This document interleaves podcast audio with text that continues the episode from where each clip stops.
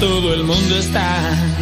Sin historias, sin montajes, animar al pusilánime se va.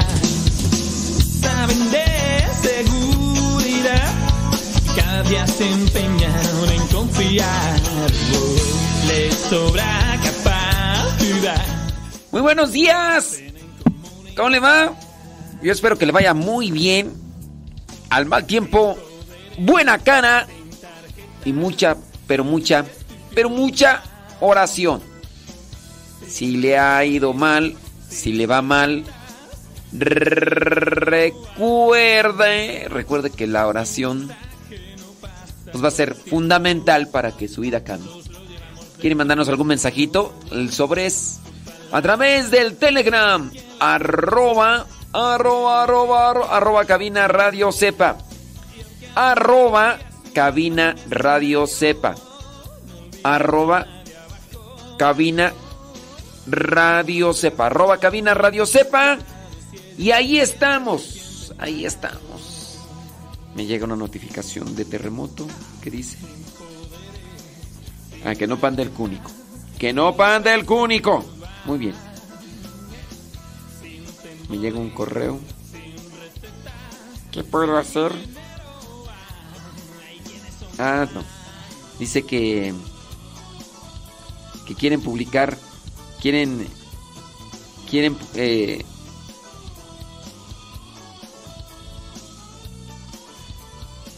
¿Ya? ¿Más temprano? Wow, what you mean?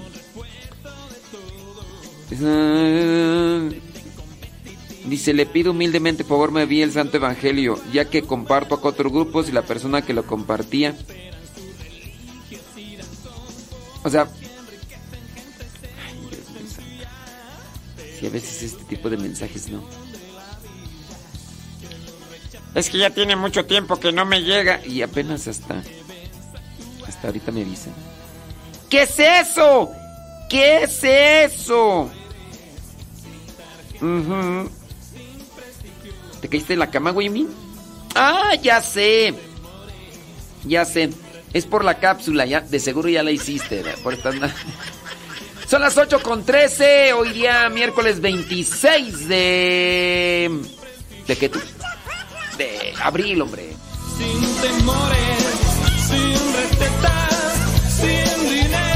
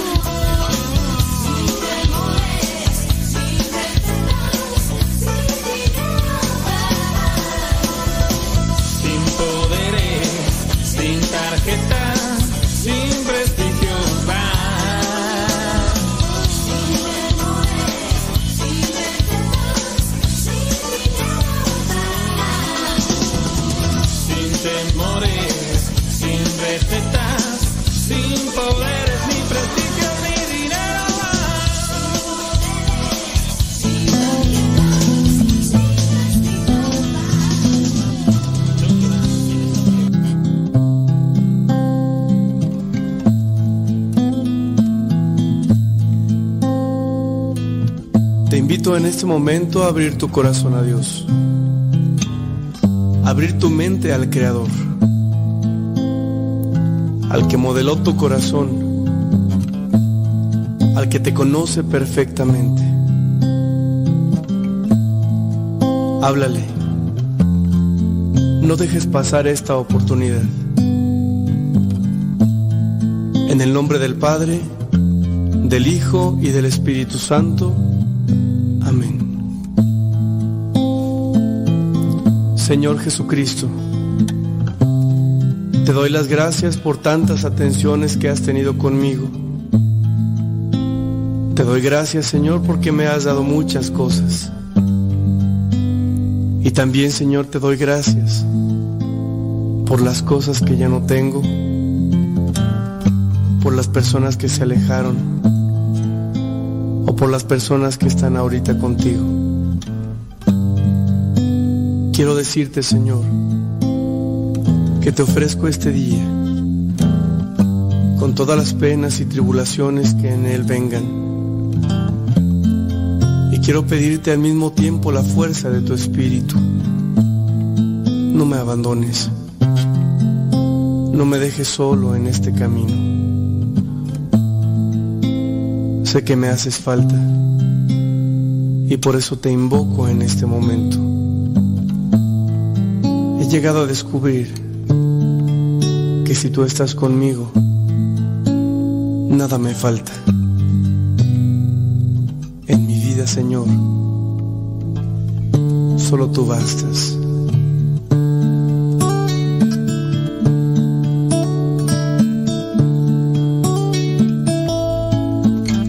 Sí, Señor. Solo tú eres necesario en nuestra vida. Dinero, ni las modas, ni siquiera los afectos son más grandes que tú. Ayúdame para que este día pueda amarte y de este modo poner todo mi empeño en las cosas que tengo que realizar. Ayuda a mi familia, ayuda a mis hermanos, ayuda a mis amigos. Dame la oportunidad, Señor, de mostrarles a ellos quién eres tú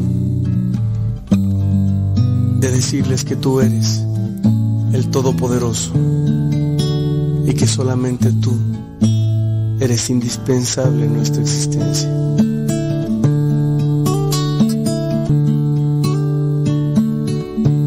Invito hermano a que dispongas tu vida y tu corazón a esta experiencia de amor.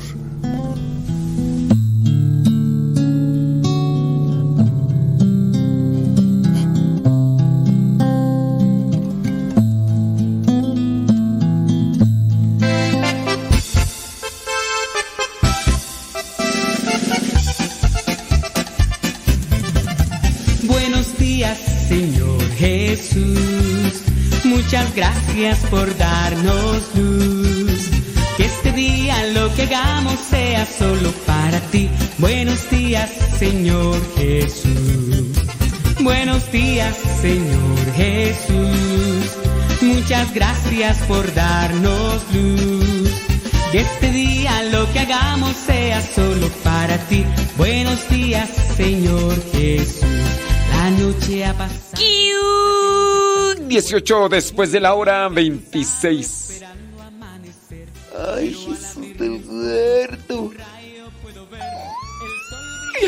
A darle. Ya puedo ver. Buenos días, Señor Jesús. Muchas gracias por darnos luz. Que este día lo que hagamos sea solo para ti. Buenos días, Señor Jesús. Buenos días, Señor Jesús. Muchas gracias por darnos luz. Este día lo que hagamos sea solo para ti. Buenos días, Señor Jesús. Los pajarillos cantan, elevan su canción. También las palomitas ensalzan al Señor. La flor, la mariposa exhibe su color Del fondo de mi alma yo canto esta canción. Buenos días, Señor Jesús. Muchas gracias por darnos luz. Que este día lo que hagamos sea solo para ti. Buenos días, Señor Jesús. Buenos días, Señor Jesús. Muchas gracias por darnos luz. Que este día lo que hagamos sea solo para ti. Buenos días, Señor Jesús. Buenos días, Señor. Buenos días, Señor. Buenos días, Señor Jesús. El Señor es mi pastor, nada me falta. El Señor es mi pastor, nada me falta. El Señor es mi pastor, nada me falta. El Señor es mi pastor, nada me falta. El Señor es mi pastor, Nada me falta, el Señor es mi pastor. nada me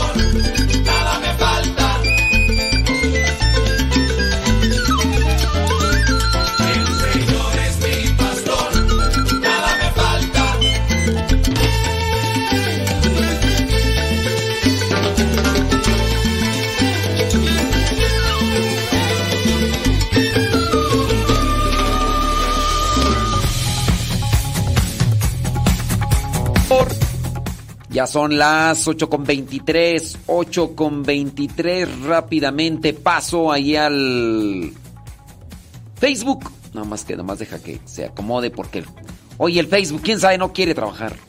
No quiere trabajar, no quiere, quién sabe por qué no quiere. Dale. Aquí esta cuestión porque hay veces que nada el pato y hay veces que ni agua bebe.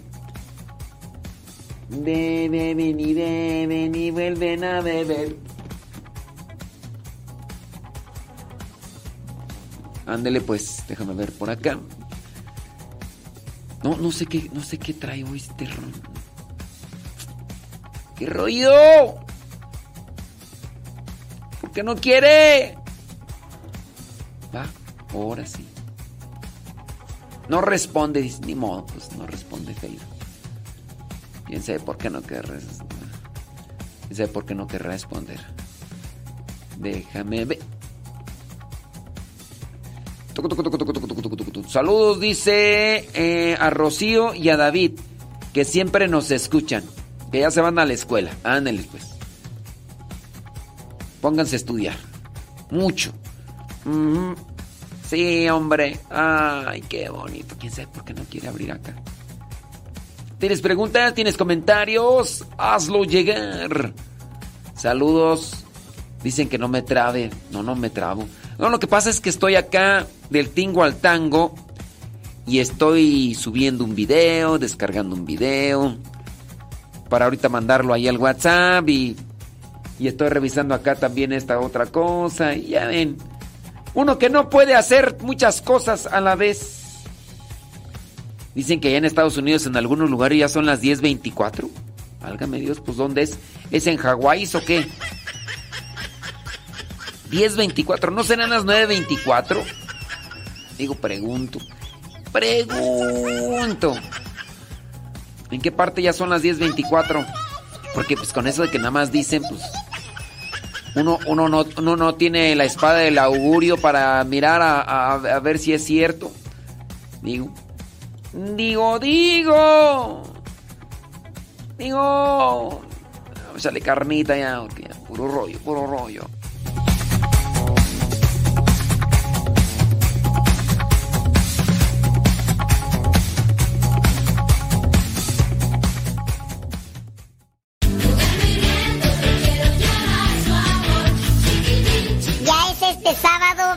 continuer 29 de abril, cuando viene el Chiquifey 2023, aquí en el Centro Nacional de Reconciliación. Dile a tu papá que es bien fácil de llegar. Solamente busca ahí en el Google Maps Centro Nacional de Reconciliación. De las 9 de la mañana a las 3 de la tarde en el Chiquifey habrá chiquimarcha, chiquijuegos, chiqui hora santa, chiqui pastel, chiqui dinámicas, chiqui rally y también la santa misa. Si eres un niño o eres una niña que están buscando siempre a Dios, dile a tu papá que te traiga al Chiqui Day 2023. Aquí en el Centro Nacional de Reconciliación.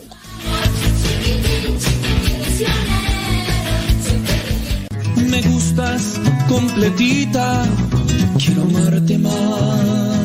Las cosas en el matrimonio van bien cuando estamos agarrados de la mano de Dios. Y estamos bien agarrados de la mano de Dios. Ahora imagínate si nos agarramos de las dos manos. Si estás próximo a casarte, si estás viviendo en unión libre, si estás casado y quieres que te vaya todavía mejor o quieres que se solucione alguna situación en tu matrimonio, este encuentro matrimonial te puede ayudar. Escucharás testimonios, escucharás experiencias experiencias de vida, escucharás consejo, pero lo mejor, tendrás contacto con la palabra de Dios, con la oración, porque es Dios quien entra a nuestros corazones y nos cambia. Encuentro matrimonial próximo 29 y 30 de abril, sábado y domingo. Comienza a las 9 de la mañana el sábado 29 y termina el domingo 30 a las 5 de la tarde, 29 y 30 de abril, aquí en el Centro Nacional de Reconciliación de los Misioneros Servidores de la Palabra. Este centro está ubicado en San Vicente, Chicoloapan, Estado de México. ¿Quieres más informes? Marca o manda un mensaje al 55 27 75 76 41. WhatsApp 55 27 75 76 41. Si no puedes venir, pero puedes invitar a alguien que necesita de estos encuentros, aquí le esperamos. Centro Nacional de Reconciliación en San Vicente, Chicoloapan busca en el Google Maps Centro Nacional de Reconciliación MSP. Somos católicos.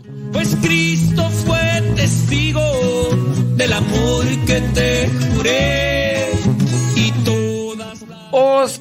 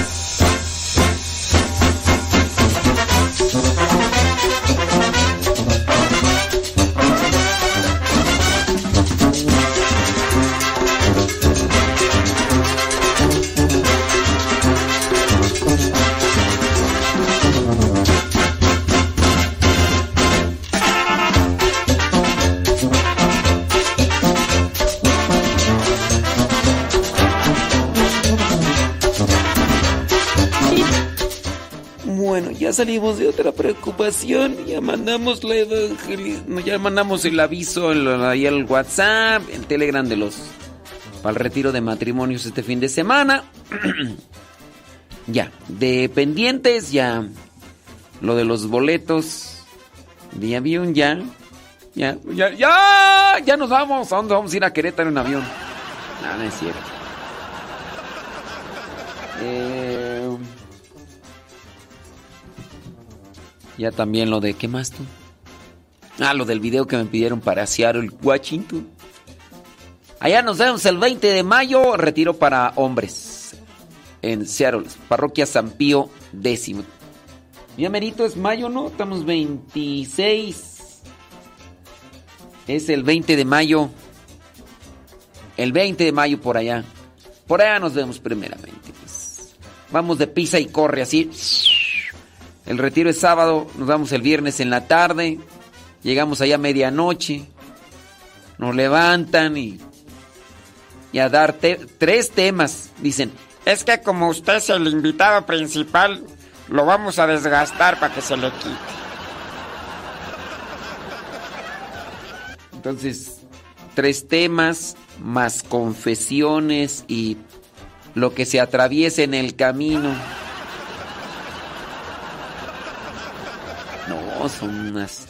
Uno de sacerdote, bueno, en mi caso yo me dispongo más a trabajar.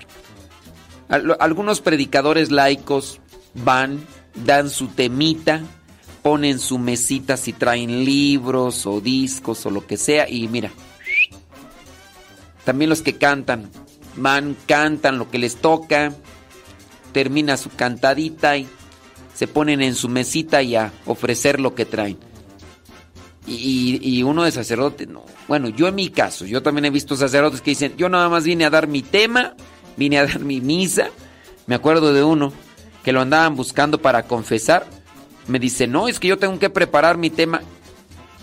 Yo traía preparado mi tema en ese retiro. De hecho, me tocaron dos temas. Traía mis temas preparados, pero la gente se me acercaba y decía, padre, ¿me puede confesar? Y ya después, primero me decían, padre, ¿puede confesar? La gente del retiro. Y ya después me, me venían a decir, padre, ¿puede dejar de confesar para irse a ver su tema que lo están esperando? Y yo digo,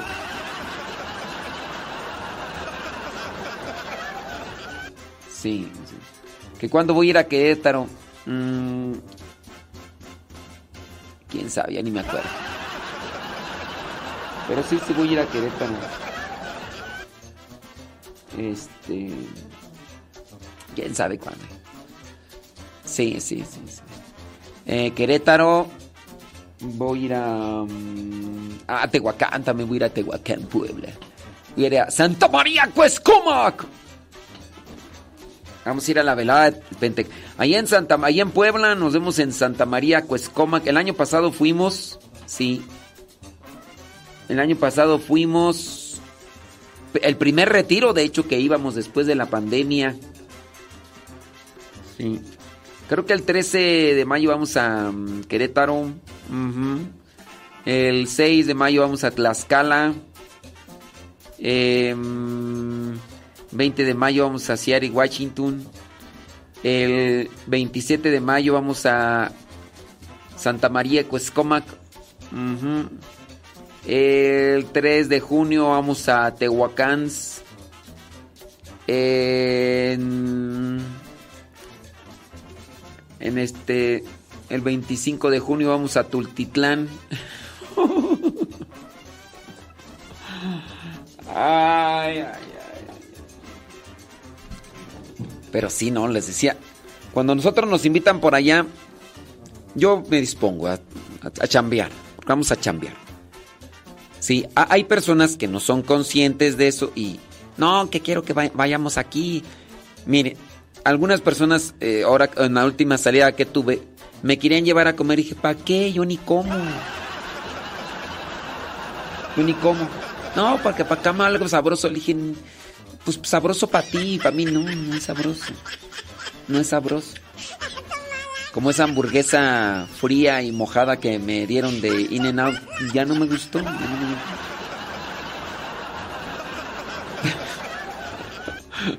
hamburguesa fría y mojada. Pues nada más era el puro chisme de probar. Yo. Ya. ya mejor ni digo nada. Pero sí, no sé.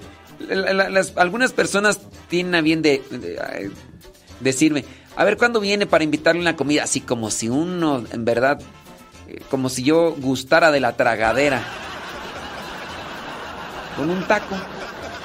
Con un taco y ya. Sí.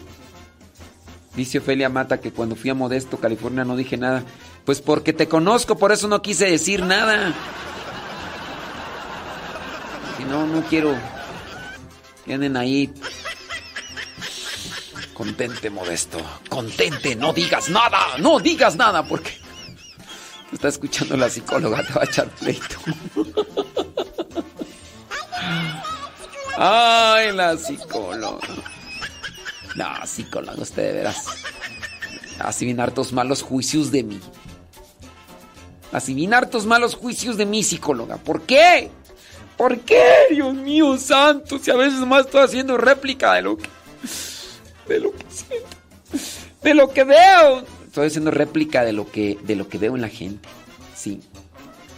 Estoy mirando por acá mensajes de Facebook eh, internos en la página de Modesto Lule.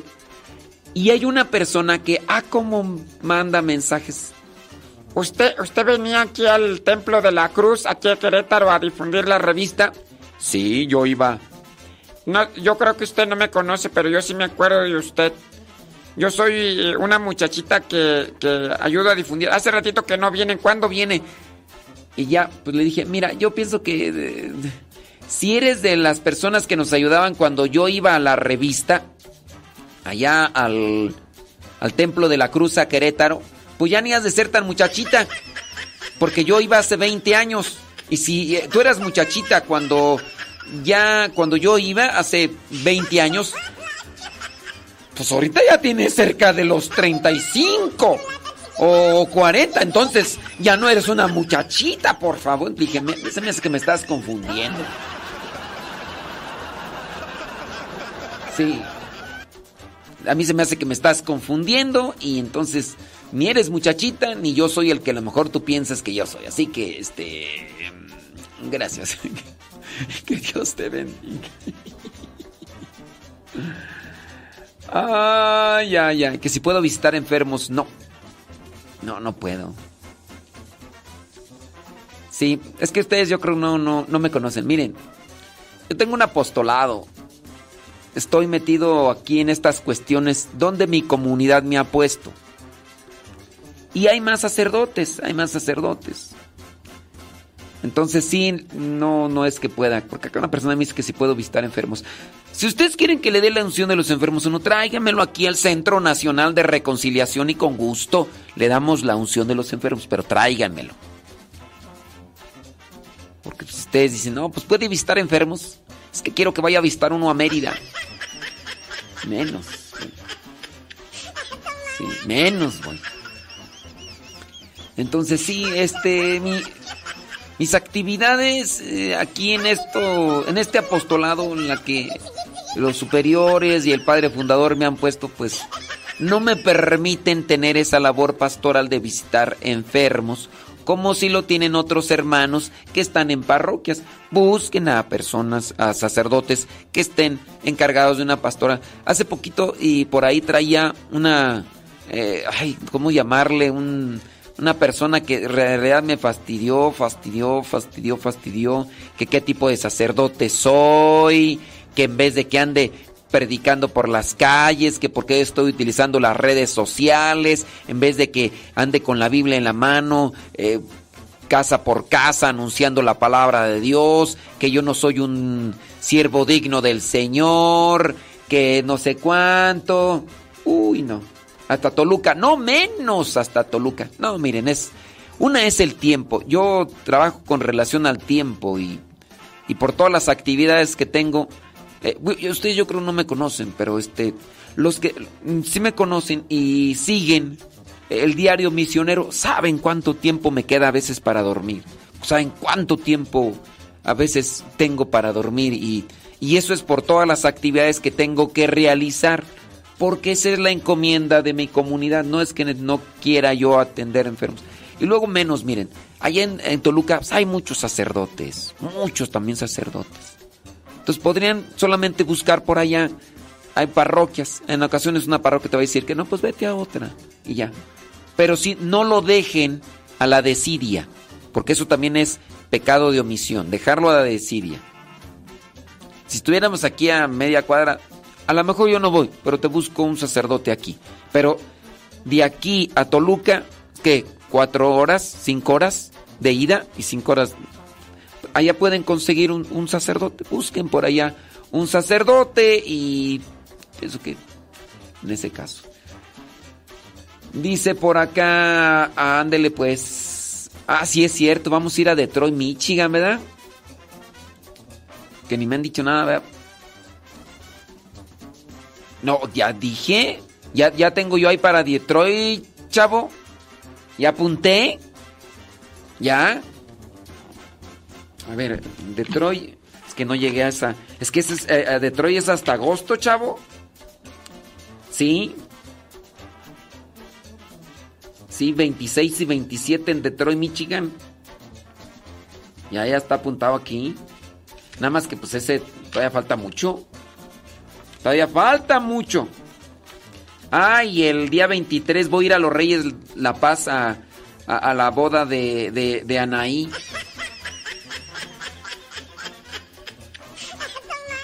No, no es Anaí la que ustedes conocen, no es otra Anaí. Sí. Tengo una invitación para el 27 de octubre a Houston. Aunque todavía no se hace la machaca, pero. Ya, chavo, ya, ya ahí tengo apuntado 26, 27 de agosto, Detroit, Michigan. Aunque ya no, ya no tengo el mismo diente para las alitas, ya de hecho ya ni me gustan, chavo. Ya no. En aquellos años sí, porque todavía en aquellos años, cuando fui allá a Detroit, Michigan, todavía recuerdo, me comí en esos tiempos una pizza mediana y dos rebanadas más. No, en aquellos tiempos era de buen diente. No, y ahorita hasta con el puro olor me lleno. No. Ya, ya, ya. No sale carnita. O sea, manden sus preguntas, sus comentarios. Vamos a responder mejor en vez de puro chisme acá. Hey yo, pues, ¿quién dijo que estábamos apagados? Ja, ja, sí. Hey pues, es San Coco,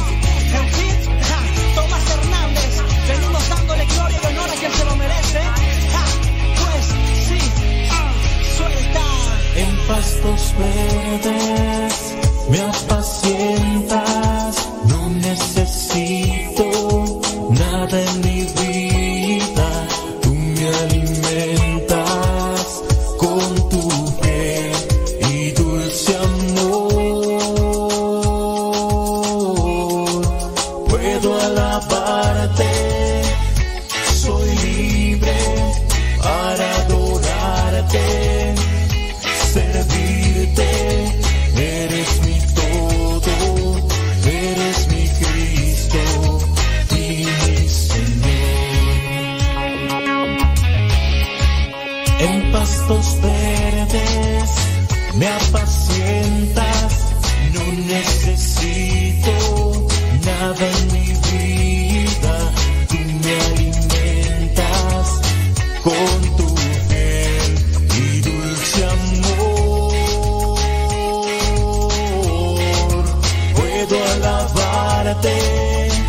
soy libre para adorarte, servirte.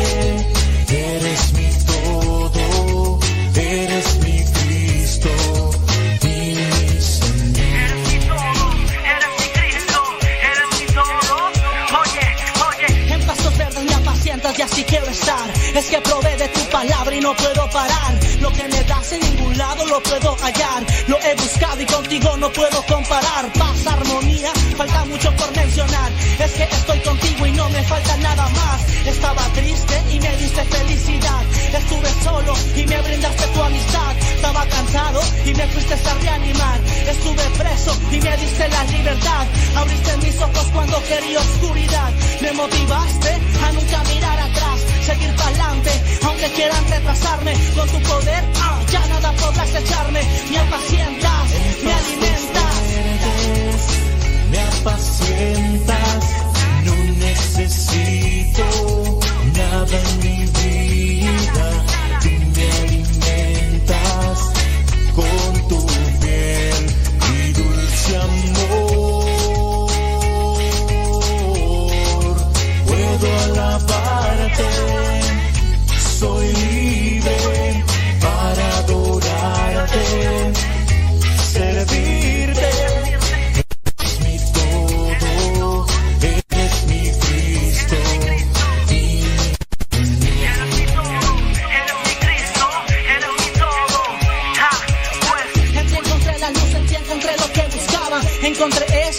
no lo cambio por nada. Tengo la espada, con la que gano las batallas, la que me hace escuchar todas tus palabras. Me das la fuerza para soportar lo que venga, quitas el miedo y pones en mí algo nuevo. Te soy sincero, nada es mejor que esto. Tengo tu amor y así borro todo temor.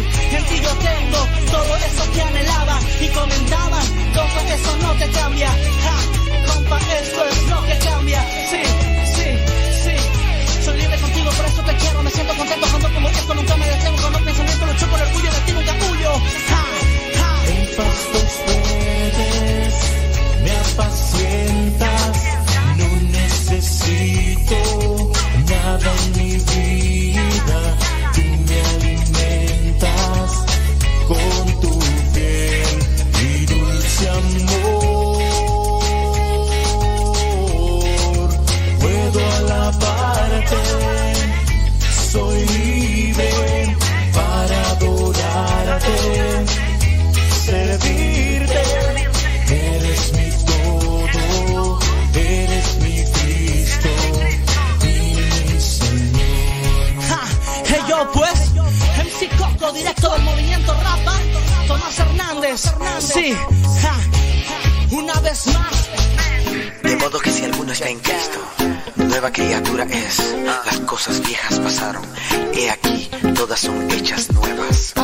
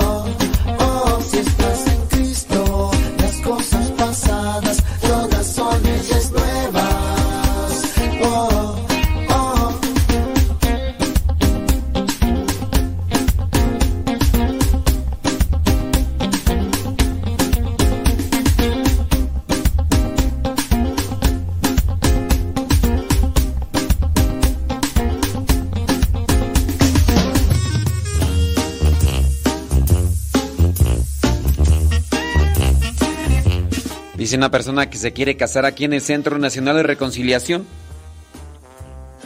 Le digo que aquí no se puede. Le digo, aquí no es parroquia. ¿Pero por qué? Si tienen la orden sacerdotal. Pues Así tengas lo que tengas. No, tú, tú- tú piensas que ya porque uno es sacerdote uno ya puede hacer y deshacer. No, no, no. No, no, no, no, no, se puede. Eh, realizar el sacramento del matrimonio. Además, mm, si se realiza, si, en dado caso se diera un matrimonio aquí en el centro sin el permiso escrito por parte de la parroquia o de la diócesis, ese matrimonio podría ser inválido. Ese matrimonio podría ser inválido. El caso de un matrimonio en un salón o en una playa, estos lugares que a su vez son pues de eh, así como de reunión y todo, pues en estos lugares sí a lo mejor muy bonitos todo eso, pero pueden incurrir en en lo que vendría a ser la invalidez del matrimonio. Digas el caso del matrimonio que realizó eh, cierta señora del espectáculo antes de casarse con un señor político. Esta señora se casó en la playa sin el permiso propio de la diócesis, lo cual incu- incurrió en lo que vendría a ser su invalidez en, en el matrimonio. Y así. Entonces, pues, no nada más es de que ya eres padre, ya puedes ser lo que tú quieras. No, no. Yo creo que si ustedes son eh, profesionistas, saben incluso que también se necesitan cierto tipo de permisos, cierto tipo de parámetros y, y, y pueden, no nada más porque ya yo soy profesionista, ya puedo en cualquier lugar ejercer, por ejemplo, un médico. Un médico aquí en México no puede llegar a Estados Unidos y poner una clínica como la puede poner acá en México. O uno que venga, un médico de Estados Unidos, no puede y puede realizar o tener una clínica acá en México nada más sí porque sí. No nada más porque, ay, es padre y, y ya, pues no. No, no, no, no, no, no, no, no, no, no, no. Déjame ver a por acá. Déjame de ver por acá. Bli, bli, bli, sí, mira nada más. Dice... Mm, ok, muy bien. Transmite por internet cuando va a otros lugares lejos, lejos, lejos, lejos. Mm, no sé a qué te refieres, como que de que transmito o qué o qué. Sí, no, no sé, no sé como a qué te refieres de si transmito por internet. Es que regularmente, si se dan cuenta, salgo los fines de semana y son actividades que tengo. Entonces, los fines de semana, pues, en realidad tengo poca actividad en el programa de radio. Entonces, ni modo que el fin de semana que salga una actividad me ponga a transmitir de radio cuando ni siquiera cuando estoy aquí en la casa hago transmisión de la radio. La radio funciona a las 24 horas del día. Solamente que los fines de semana hay espacios con otros colaboradores, pero la radio, si tú descargas la aplicación de Radio Cepa, tú puedes eh, escucharla siempre y hay muchas cosas, programas y cápsulas y todo. No quiere decir que porque yo salga el fin de semana o no salgan, no, no se va a escuchar la radio. Otra cosa es que se transmite, lo que se transmite solamente por YouTube y Facebook solamente es un tiempecito, es una hora, tres horas, dependiendo del programa. Sí. Dice por acá. Para, para, salud, dice. mm, que tú. Ay, ay, salud, y más salud, y más salud. Muy bien, bueno, déjame ver por acá, otro lado, saludos y más saludos. Leonor, si pudiste descargar la aplicación con la dirección que ya te enviamos porque no podía ahí descargar la aplicación, quién sabe por qué. ¿Quién sabe por qué? Sí, a ver si ya ahora sí pudo. Vamos a checarle. Saludos, Odalis, allá en Perú. Lenali. Saludos a Sarita y a... Ay, se me olvidó otra vez. César. No, Sergio. No, este... Ya se me olvidó tu nombre del papá. Ya se me olvidó, hombre. Saludos de Peribán, Michoacán. Dele, gracias. César.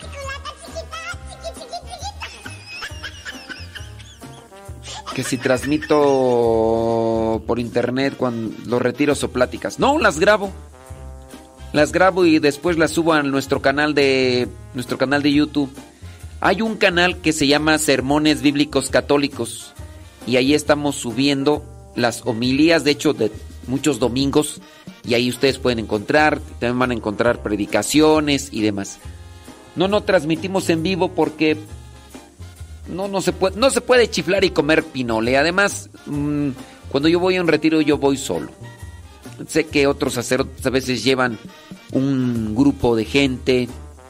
Me tocó estar en Guadalajara donde un laico traía a dos personas a su lado, una su secretaria y otro era como su su manager.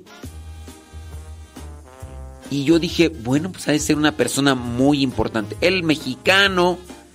Y ya cuando supo que yo era padre, ¿verdad? Ya, pues ya me trató acá. Y yo, pues me llamó la curiosidad, este, su predicación, eh, pues no sé, pues son de esas predicaciones que a veces no me gustan a mí porque en las predicaciones prácticamente quieren arreglarle la vida al, a las personas, donde si tú tienes fe, tu, camino, tu vida se transformará, solamente basta la fe y la vida cambia. Y... Y no sé, o sea, yo pienso que al estar predicando solamente esas cuestiones de que si tienes fe y todo va a cambiar, solamente si tienes, solamente si, si tú no te levantas de esa silla de ruedas, si no, tú, tú no te curas de ese cáncer es porque no tienes fe. Entonces, cuando hay ese tipo de predicación, yo pienso que solamente lo que hacen es hacer ateos. Pues mucha gente les va a creer a ellos y las cosas no se van a hacer. Y entonces de ahí vendrán su decepción de que Dios no me cumple. Porque aquel dijo que me lo iba a cumplir. Aquel dijo que esto y lo otro, y que si yo esto y lo otro, y que me impuso las manos y... Bueno, miré yo este... Pues todavía ni estaba ni casado, ¿eh? aunque estaba medio grande. Allí en Guadalajara. Y entonces, este... Que por cierto ya no se asoma, ¿verdad? La de Guadalajara, que desde que le eché la carrillisísima de este. A ver, deja ver si está. No, no está, mira. Ya se fue, ya. Antes, uh, en cada programa escribía, escribía, escribía y hoy no le he visto. Bueno, la cosa es que, pues, llegó, llegó ahí con este, con, con su secretaria. Una, una mujer muy guapa. Yo dije, secretaria, dije, bueno. Ella sí, muy vestida, muy elegantiosa. Ella llevaba la agenda de este predicador, ¿eh? Pero también venía su manager. Entonces, este señor, cuando lo invitaron ahí en Guadalajara, él estaba viviendo en Estados Unidos y le dijeron, sí voy a ir, pero llevo a mi secretaria y llevo a mi manager. Bueno, entonces lo que sucedió fue ahí que pues la gente tiene que pagar, tiene que pagar pues, los tres boletos, el hotel, obviamente cuarto separado para la secretaria, el para el manager y para él. Entonces, y yo pues me llamó la curiosidad, dije, bueno, pues quién es este fulano. Pues muy así. Y me meto a su Facebook, me meto a su YouTube. Y en realidad no es, digo, no, no son los seguidores los que dan la calidad de la predicación y nada. Pero en realidad no, no es que tuviera... De hecho creo que no tenía ni, ni, ni 30 mil. Y no digo que porque uno pudiera tener más de 30 mil uno es mejor que él, no. Pero para decir pues que no, no era muy popular. Así como para decir, tengo secretaria y tengo manager. Y, y donde voy me tienes que pagar los boletos de avión de los tres. Y luego hay algunos que piden de primera clase. No sé, eh, no veo como que muy, muy bien ese tipo de, de situaciones, pero no sé. Ay. Deja poner esta rola que me, me gusta. Son las 9 de la mañana con 5 minutos.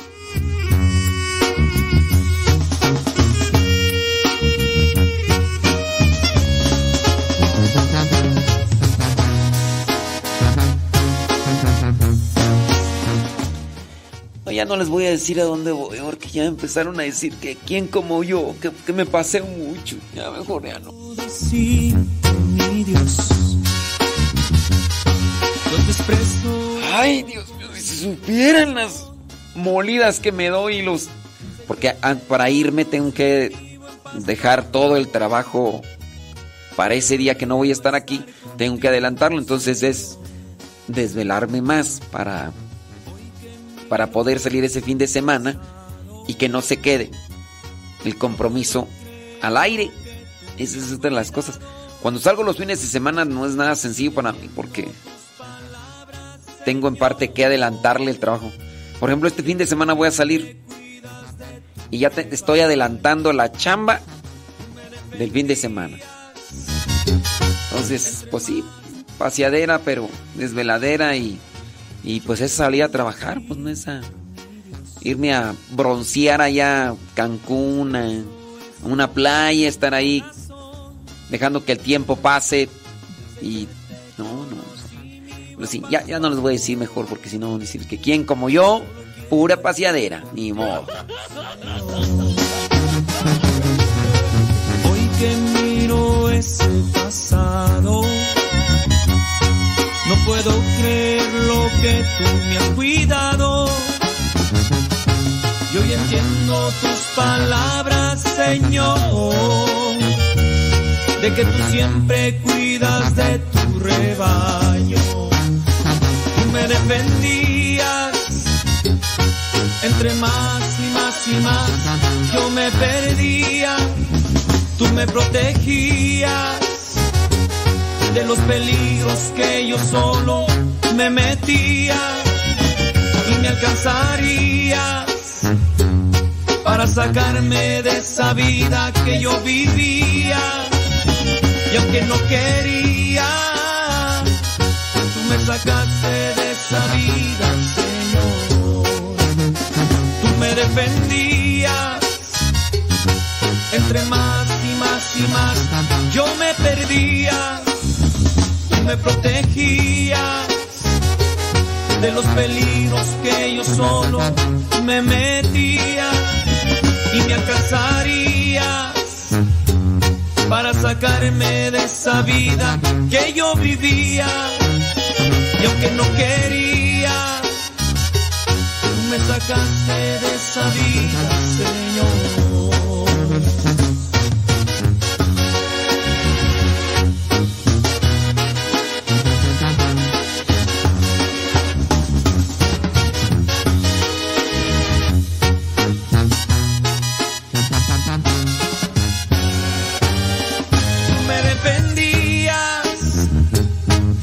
Entre más y más y más yo me perdía tú me protegías de los peligros que yo solo me metía y me alcanzarías para sacarme de esa vida que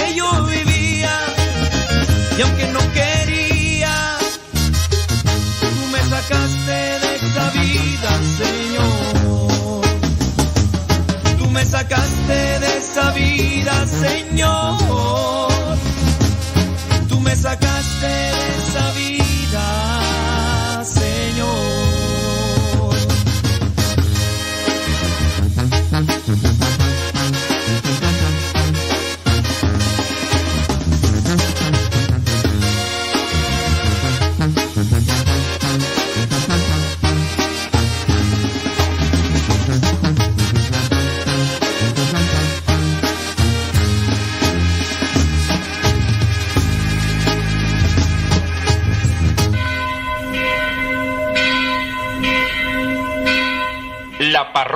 virtual.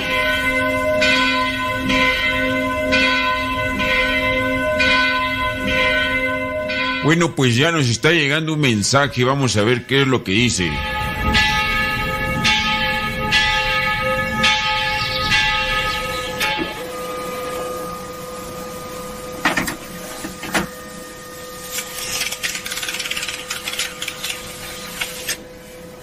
Padre, yo estoy un tanto confusa.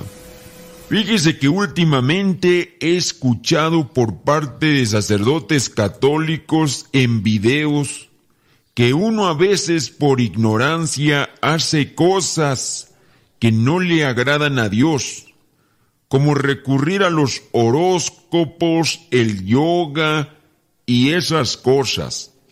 Me acaban de invitar a consultar con un doctor en biomagnetismo cura con imanes. Pregunta, Padre, ¿se ofende a Dios con estas prácticas? ¿Usted qué sabe de esto? Le agradezco su consejo y respuesta. Gracias. Bueno, tu pregunta sobre lo que no agrada a Dios, mencionas esto de los horóscopos, mucha gente recurre a ellos, se dicen católicas, pero recurren a ellos, al yoga, hay otras que se afanan y pues quieren vivir con ese tipo de ideas, el yoga, lo que es la lectura del tarot. Hablamos de esto de la nueva era. Hablamos de cosas que son contrarias a Dios. Cuando uno cree, por ejemplo, en los horóscopos, tú crees que los, los astros vienen a determinar tu vida, ya no es Dios, entonces ya haces a un lado a Dios. Lo que es el yoga, el yoga es una práctica hindú, es una práctica oriental, una práctica budista, por ahí se mezcla una y otra, comienzan a utilizarse oraciones, lo que les llegan a llamar las famosas mantras. Estas mantras algunas veces llegan a ser los nombres de deidades, de deidades de estos lugares. Algunas no son deidades, algunos son llamados santos, pero son santos budistas, santos de allá de la, de la India, de estos que practicaron estas religiones orientales. Entonces, estas religiones no son cristianas. Y por lo tanto, si tú comienzas a pronunciar los mantras repetidas veces, entonces estás invocando, estás eh, enlazándote, haciendo una conexión con este tipo de deidades. Y aquí otra vez volvemos a estar en contra de lo que es el primer mandamiento de la ley de Dios. Amarás a Dios sobre todas las cosas, no tendrás ídolos. Y allí tú dirás, pues yo no tengo ídolos, pero me dijeron que repitiera esta mantra, que en ocasiones pueden ser nombres muy cortos, algunas veces solamente dos letras, tres letras, y esas refieren al nombre de alguna deidad dentro de lo que son los hindúes, los budistas y todo este tipo de géneros o cuestiones que ya se relacionan con estas prácticas, tanto Reiki, el yoga, eh, la cuestión de las energías. Ten mucho cuidado. Y respecto a la pregunta de si es bueno o no curarse mediante esta técnica que le llaman biomagnetismo, pues bueno, se pueden dar el título de doctor estas personas. Lo cierto, y la ciencia lo ha comprobado, los imanes no tienen esa potestad, no tienen ese poder para realmente sanar lo que vienen a ser enfermedades en el organismo. Ten mucho cuidado, te estás incluso exponiendo a que una enfermedad que puede agravarse y puede ser irreversible si dejas avanzarla, pues te desgaste la vida y en este caso también te produzca gastos innecesarios. Mejor ir directamente con los doctores, con la ciencia y que te digan qué es la enfermedad que tienes y tratarte con ellos. Es falso, pues, que te puedan curar solamente por cuestión de vibraciones o cuestiones eh, electromagnéticas que no sé realmente cómo es la energía que desprenden estos imanes.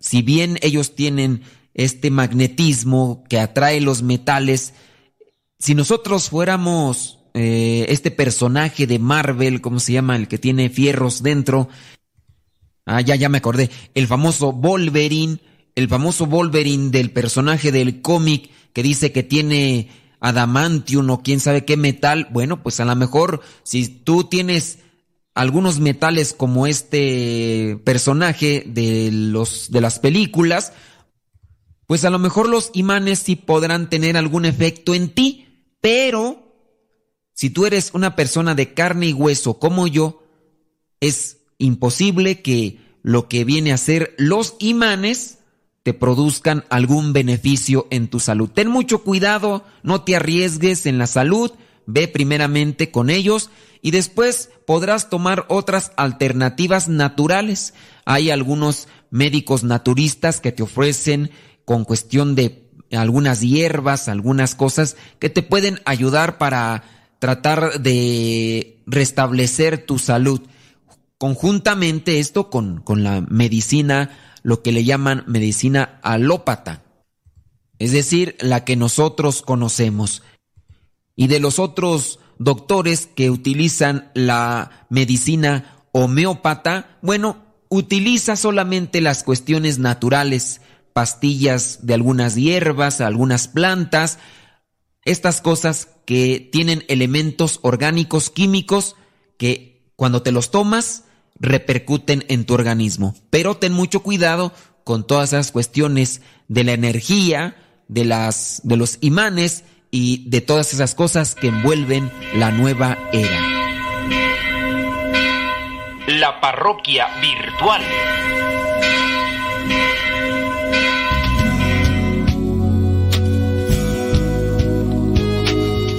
Muchas personas han cambiado su vida para bien participando de un retiro espiritual. Si andas por la vida con problemas, los retiros te pueden ayudar a caminar mejor en la vida y buscar solución a esos problemas. Si tu vida es tranquila y participas de los retiros, tu vida no se puede poner mal. Mejor aún se pondrá si vienes y participas. Ven a la casa de retiros que se llama Centro Nacional de Reconciliación, que puedes buscar en el Google Maps para saber en dónde se encuentra. Hay retiros para todos. El segundo y el cuarto fin de semana de cada mes. Entras el sábado a las 9 de la mañana y sales el domingo a las 5 de la tarde. Se pide una cooperación de 200 pesos por los gastos de comida y cena del sábado y el desayuno y la comida del domingo. Si quieres más información, llama al teléfono de casa 55 58 52 38 00 o también al 55 58 52 38 11.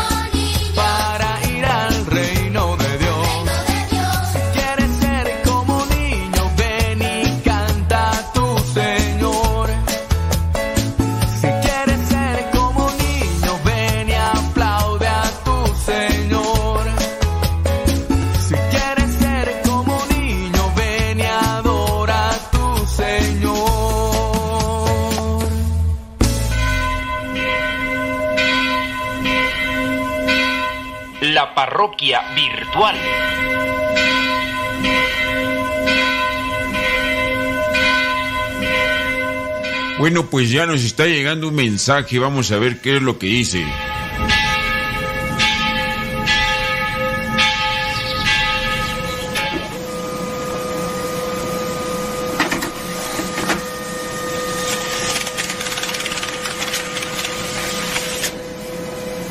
Bueno, la pregunta es la siguiente. Los ateos niegan a Dios, dicen que el universo es obra de la casualidad.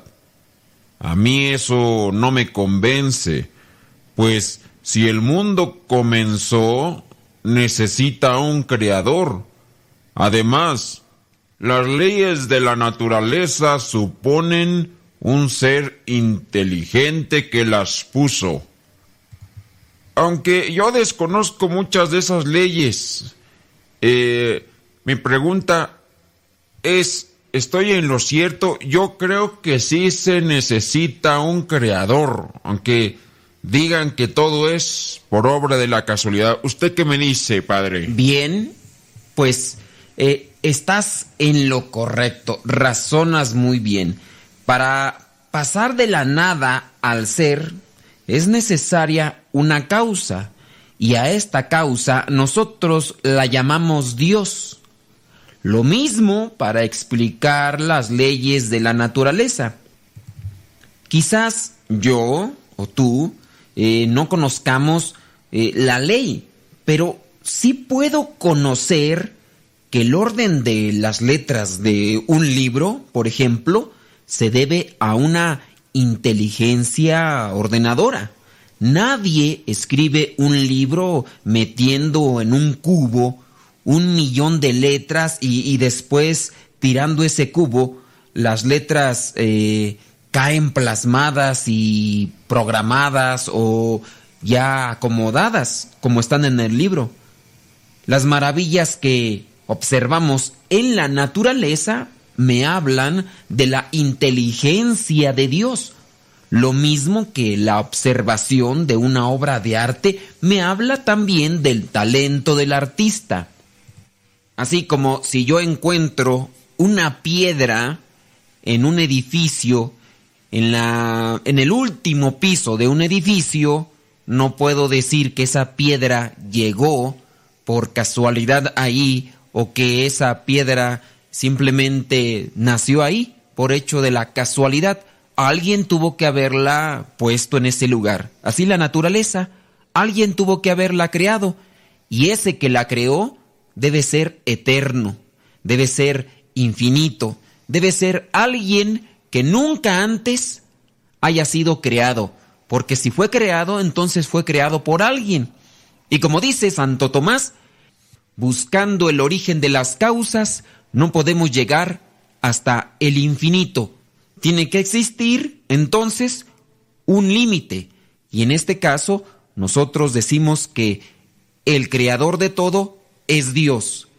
Y Él es eterno. Y Él es todopoderoso. Y Él es infinito. La parroquia virtual. Me gustas completita. Las cosas en el matrimonio van bien cuando estamos agarrados de la mano de Dios. Y estamos bien agarrados de la mano de Dios. Ahora imagínate si nos agarramos de las dos manos. Si estás próximo a casarte, si estás viviendo en unión libre, si estás casado y quieres que te vaya todavía mejor o quieres que se solucione alguna situación en tu matrimonio, este encuentro matrimonial te puede ayudar. Escucharás testimonios, escucharás experiencias de vida, escucharás consejo, pero lo mejor, tendrás contacto con la palabra de Dios, con la oración, porque es Dios quien entra a nuestros corazones y nos cambia. Encuentro matrimonial próximo 29 y 30 de abril, sábado y domingo. Comienza a las 9 de la mañana el sábado 29 y termina el domingo 30 a las 5 de la tarde, 29 y 30 de abril, aquí en el Centro Nacional de Reconciliación de los Misioneros Servidores de la Palabra. Este centro está ubicado en San Vicente, Chicoloapan, Estado de México. ¿Quieres más informes? Marca o manda un mensaje al 55 27 75 76 41. WhatsApp 55 27 75 76 41. Si no puedes venir, pero puedes invitar a alguien que necesita de estos encuentros, aquí le esperamos. Centro Nacional de Reconciliación en San Vicente, Chicoloapan busca en el Google Maps Centro Nacional de Reconciliación MSP. Somos católicos. Pues Cristo fue testigo del amor que te juré y todas las promesas que a ti cuentas daré. ¿Cómo olvidar el día en que te conocí? Nuestras almas se encontraron. El podcast En pareja con Dios presenta un elemento fundamental para la madurez en el matrimonio. Hoy Dios une nuestras vidas y nos da su bendición. Una persona lo suficientemente madura, comprometida, no embarcará en la travesía del matrimonio si cree que no está lista y si lo hace, su decisión es seria porque tiene presente del acuerdo que firma y del deber que adquiere. Con la mentalidad de algunos de si no funciona me divorcio, muchos llegan al altar, lo cual trae implícita la falta de conciencia y madurez frente al compromiso que supone el contraer matrimonio. Cuando la pareja decide estrechar su vínculo bajo el juramento matrimonial, es decir, matrimoniarse o casarse, debe saber que se necesitará más que amor para mantenerse unida y que el divorcio es la última instancia a acudir ante las dificultades que vendrían a ser en apariencia insuperables y no por causa de la persona, sino por la poca participación o nula participación de la otra parte. El matrimonio debe de irse transformando. Durante los primeros años de matrimonio, la pareja experimenta un amor más pasional, más atado a lo físico y a todas esas sensaciones que despierta el enamoramiento. Esto hace que la pareja crea que quizás los obstáculos o adversidades puedan ser superadas solo a merced de una caricia, de un beso, a merced del amor. Y no es así. Esta etapa puede ser más larga o más corta. Aquí colaboran los dos. Es decir, puede durar poco o puede durar mucho, dependiendo de la dinámica particular de cada matrimonio. Con el tiempo ese amor se puede transformar, dependiendo de la colaboración y disposición también de cada uno.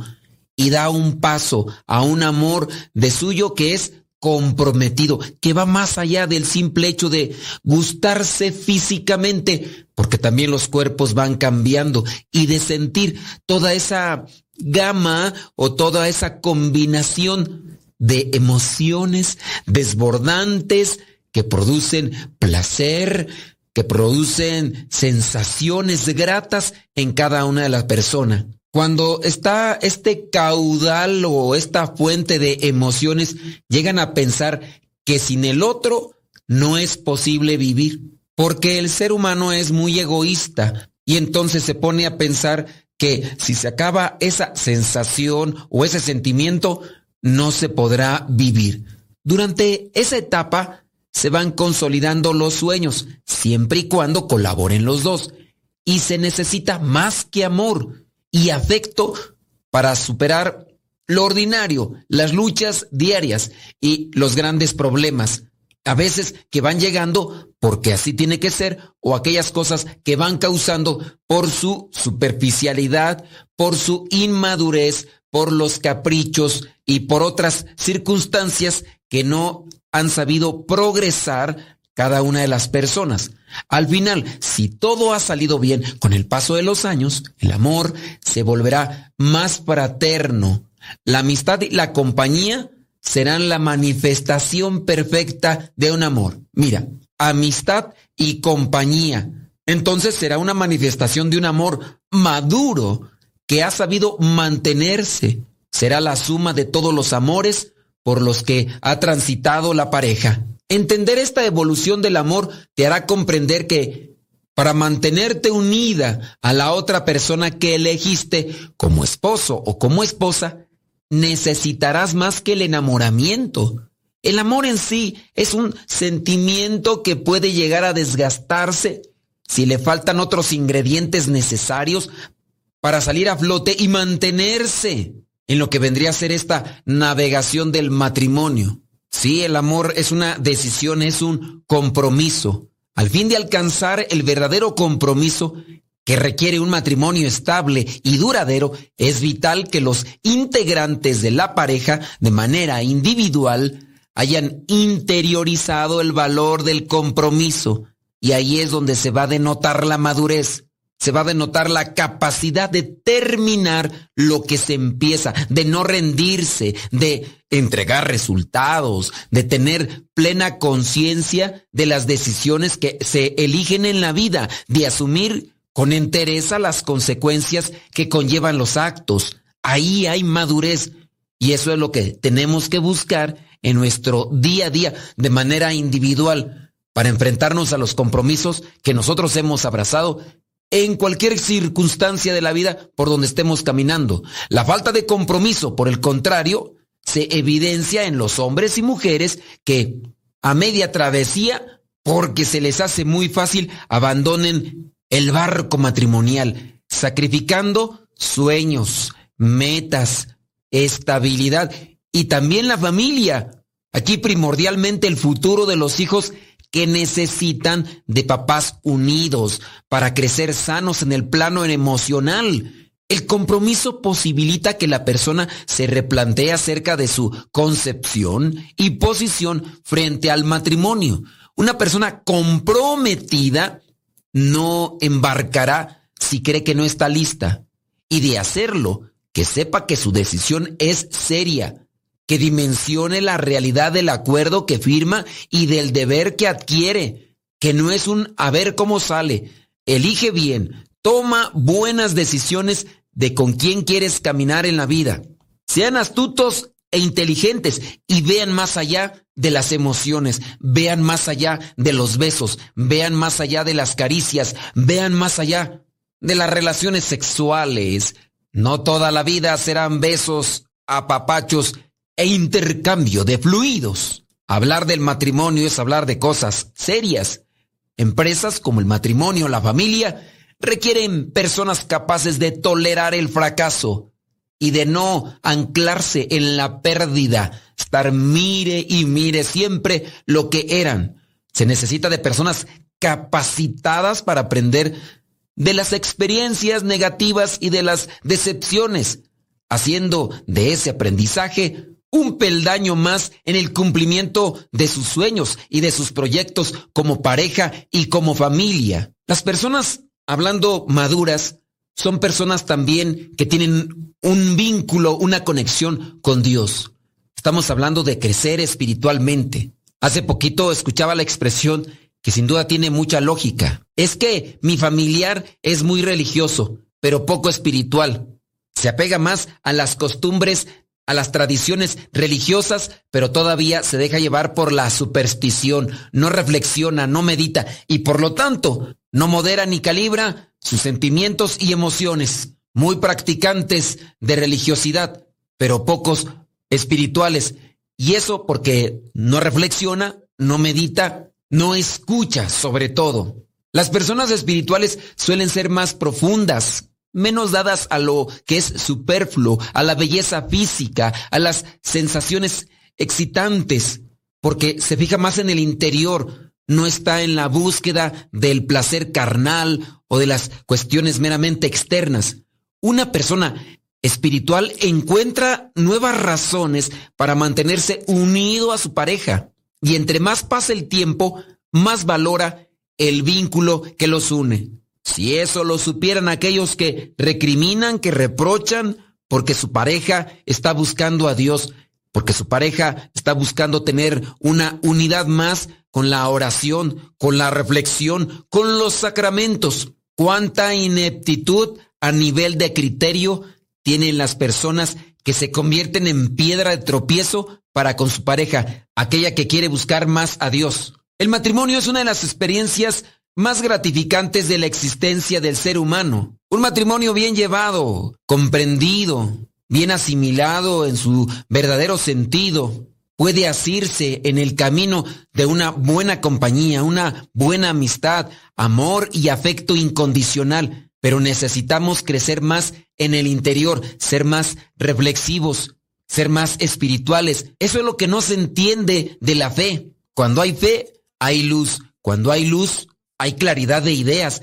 Y si hay claridad de ideas, se puede escoger, elegir mejor. Decidir casarse con la persona que se ama implica madurez de pensamiento y compromiso en el actuar, donde además el divorcio pocas veces se contempla ni siquiera como una posibilidad, porque lo que se quiere es triunfar, salir adelante, resolver problemas y dificultades, porque es más fácil buscar hacer reparaciones en la casa que volver a construir desde los cimientos. Yo ahí se los dejo y ese consejo les doy. Que mediten y reflexionen, que se acerquen más a la oración y a la contemplación, porque de esa manera se iluminará más los pensamientos, el espíritu, y podrán tener más variedad de ideas y conceptos para tomar mejores elecciones. Es un consejo que les doy, porque el Padre Modesto Lule soy. Y recuerden que en el matrimonio también se puede alcanzar la santidad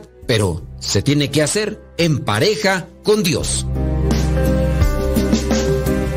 Cada uno con su propia historia, con sus defectos y virtudes, distintos sueños pero mismo ideal, inmensamente amarnos por la eternidad. Desde aquel día no dejo de pensar en ti, cada detalle tuyo me cautiva, te convertiste ahora en parte de mi ser Aún no sé muy bien qué fue lo que pasó. Solo sé que yo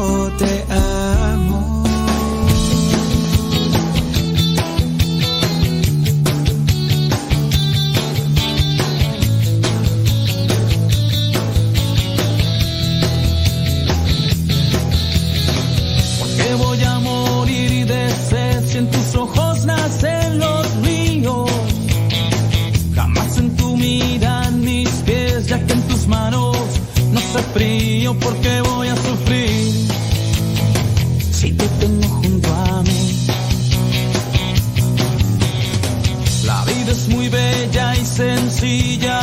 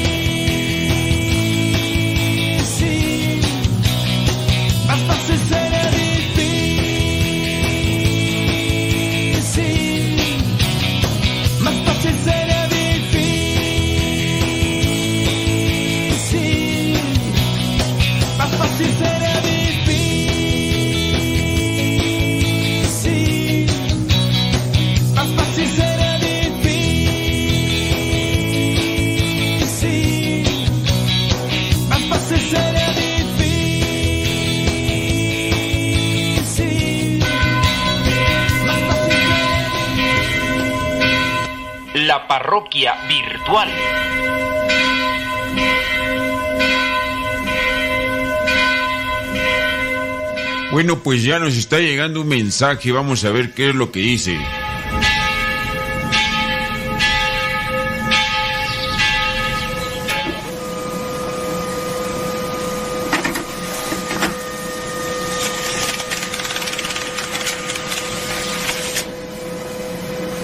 Bueno, el mensaje dice lo siguiente. Dios lo sabe todo. Eso es lo que me han dicho y me enseñaron desde el catecismo. Sabe si me voy a salvar o a condenar. Como Dios no se puede equivocar, si Él sabe que me voy a condenar, me condenaré seguro. Aquí mi pregunta, Padre. ¿Para qué me voy a preocupar de ser bueno si Dios ya sabe que me voy a condenar? ¿Qué me dice al respecto? Es cierto. Dios lo sabe todo. Y sabe si tú o yo o lo que sea sabe lo que vamos a hacer. Pero lo que tú vas a hacer lo harás porque tú quieres, no porque Dios lo sabe. Dios lo sabe porque ya ha visto lo que va a suceder, lo que obviamente lo que pasó y lo que está sucediendo. Es decir, Dios es omnisciente. Él conoce todo lo que ya sucede, sucedió, lo que va a suceder y lo que está sucediendo. Porque para Dios no hay tiempo, Dios es eterno, lo ve todo. Pero tú haces las cosas libremente. Por ejemplo, si tú vas al cine con un amigo a ver una película, que tú conoces, ya sabes el final y le dices a tu amigo quién es el criminal. Pero tu conocimiento no ha influido en lo que hace el criminal de la película. Aunque tú ya sabes lo que va a suceder en la película, tu conocimiento de lo que va a suceder con ese criminal no influye. Nosotros hacemos las cosas sucesivamente, pero Dios las ve simultáneamente. Nosotros no debemos de tomar decisiones respecto a si Dios lo sabe o no lo sabe. Sabemos que Dios lo sabe porque Dios es omnisciente, Dios es todopoderoso, pero no vamos a actuar porque Él lo sepa o no lo sepa. Lo que hay que hacer cada uno de nosotros, teniendo ya conciencia, es portarnos bien. Y Dios, de esa manera, sabe que te vas a salvar. Pero bien sabe que si te portas mal, pues te vas a condenar. Dios sabe si este año habrá una buena cosecha o si se va a perder por la sequía. Dios lo sabe todo. Pero también sabe que si no siembras, es seguro que no habrá cosecha. Por eso es indispensable que pongamos de nuestra parte si queremos un buen final. No hay que solamente apegarnos a si Dios lo sabe o no lo sabe.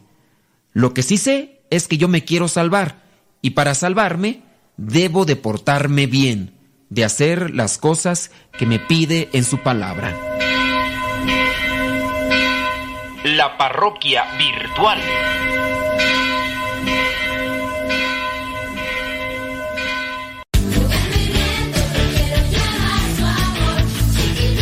Ya es este sábado 29 de abril cuando viene el Chiquifey 2023 aquí en el Centro Nacional de Reconciliación. Dile a tu papá que es bien fácil de llegar. Solamente busca ahí en el Google Maps Centro Nacional de Reconciliación. De las 9 de la mañana a las 3 de la tarde en el Chiquifey habrá chiquimarcha, chiquijuegos, chiqui hora santa, chiqui pastel, chiqui dinámicas, chiqui rally y también la santa misa. Si eres un niño o eres una niña que están buscando siempre a Dios, dile a tu papá que te traiga al Chiqui Day 2023. Aquí en el Centro Nacional de Reconciliación.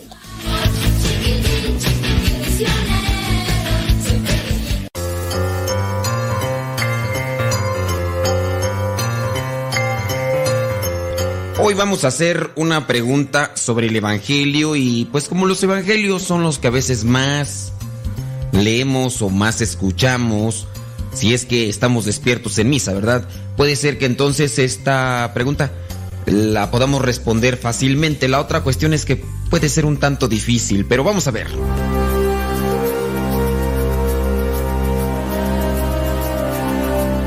La pregunta es la siguiente. ¿En cuál monte fue la transfiguración de Jesús? ¿En cuál monte fue la transfiguración de Jesús? ¿Fue en el monte Tabor, en el Sinaí o en el Horeb? ¿En cuál monte fue la transfiguración de Jesús? Sí, en aquel momento cuando fue solamente con algunos de los discípulos y se puso a hacer oración y se apareció Moisés y Elías. Ese es el momento de la transfiguración. ¿En qué monte fue? ¿Fue en el monte Tabor? ¿Fue en el monte Sinaí? ¿O fue en el monte Oreb?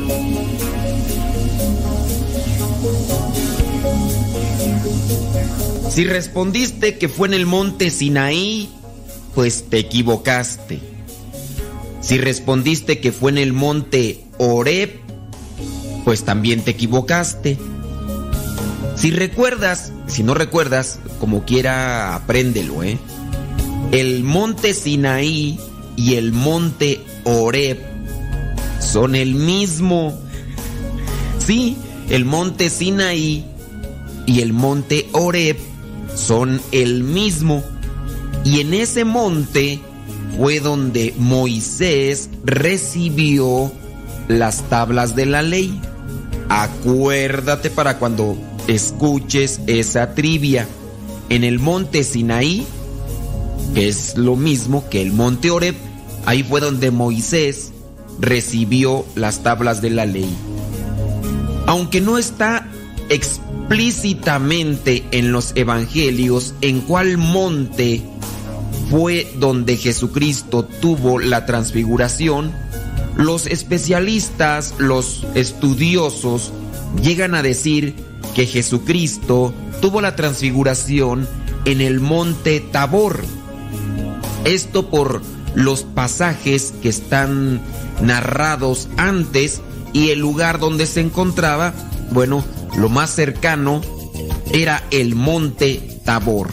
Ahí en ese momento, solamente con algunos de los discípulos, llega a este lugar, se pone a hacer oración y en ese momento los discípulos, los apóstoles ven a Moisés y a Elías platicando con Jesucristo. San Pedro se emociona y dice, Maestro, qué bueno es estar aquí, hagamos tres chozas.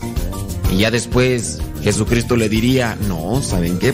Vamos a bajar, ya han tenido su experiencia, bueno, vamos, pero no diga nada, no diga nada. Muchas de las veces llegamos a tener una experiencia con Dios y queremos quedarnos en ese lugar para ya seguir disfrutando de la experiencia de Dios, pero no. La experiencia con Dios nos tiene que servir para comprometernos e ir a llevar ese mensaje a los demás. Así que no te cruces de brazos y ve a evangelizar si has tenido una experiencia con Dios.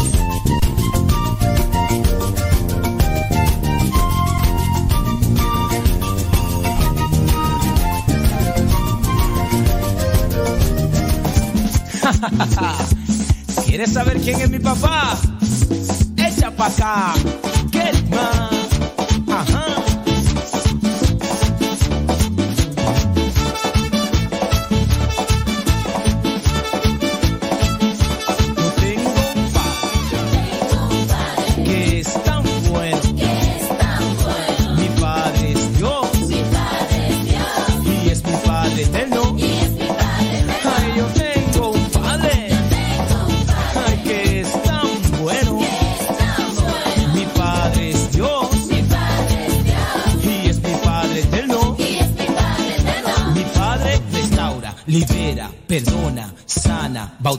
Renueva, liberta y llena de amor.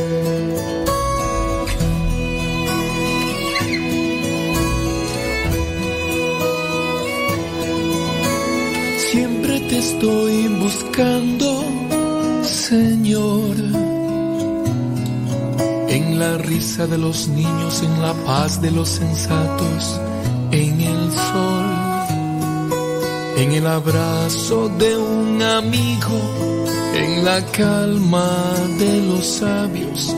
Y te descubro en lo sencillo, te mueves en el amor. Siempre te estoy buscando, Señor.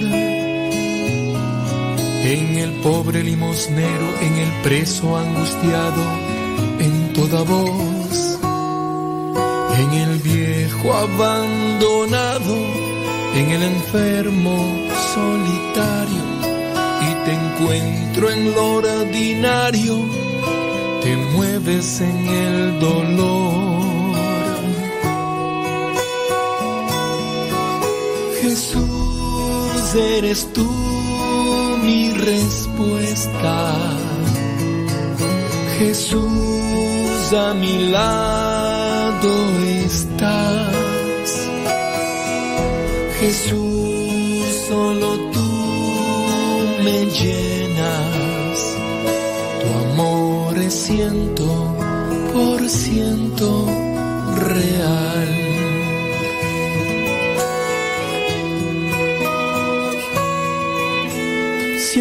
Estoy buscando, Señor. En el bosque, en un camino, en el mar, en el desierto, en un mall, en la bulla, en el silencio, en el gozo, en el llanto. Y te descubro en lo sencillo, te mueves en el amor. Jesús, eres tú mi respuesta. Jesús, a mi lado estás. Jesús, solo tú me llenas. Tu amor es ciento por ciento real. Eres tú mi respuesta. Jesús, a mi lado estás. Jesús, solo tú me llenas. Tu amor es ciento por ciento real. Tu amor es ciento por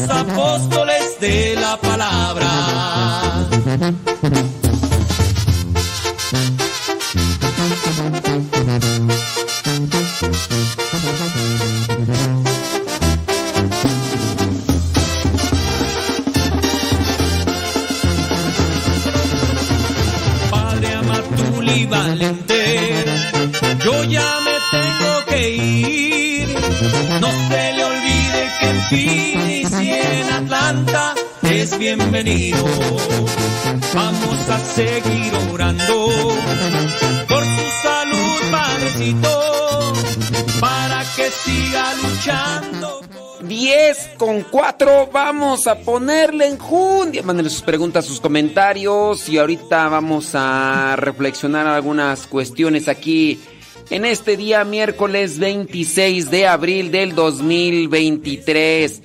10 de la mañana con 4 minutos, hora del centro de México.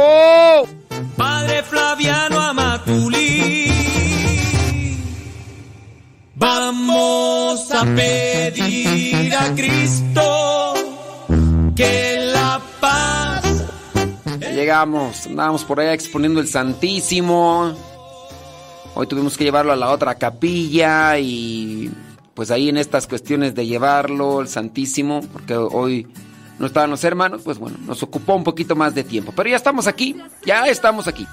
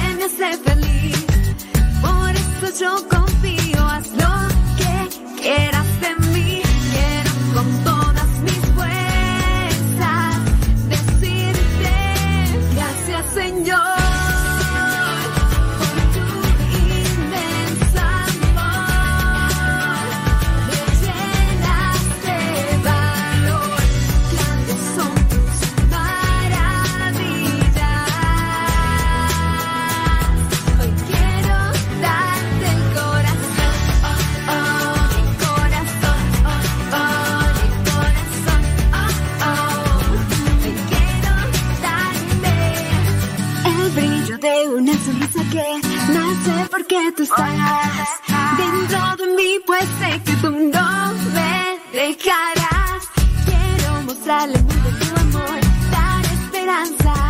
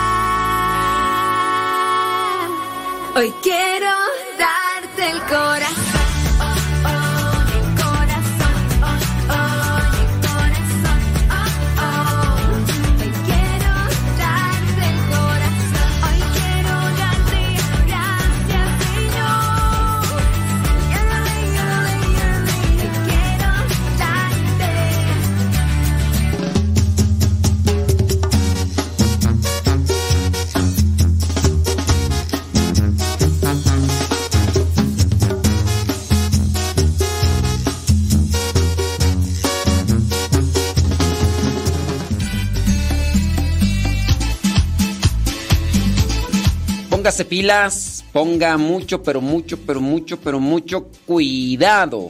Gracias a Everybody in Your. Déjame ver por acá. Saludos y más saludos. Saludos y más saludos y muchos, pero muchos, muchos saludos. Eh, ah, qué bueno. Me- No, hombre, tengo aquí saludos y más. Ay, no, qué bárbaro.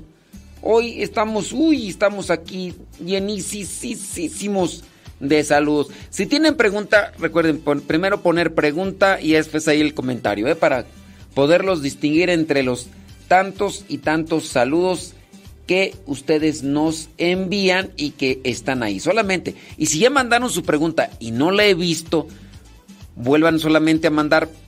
Tengo pregunta, ¿eh? No se le olvide.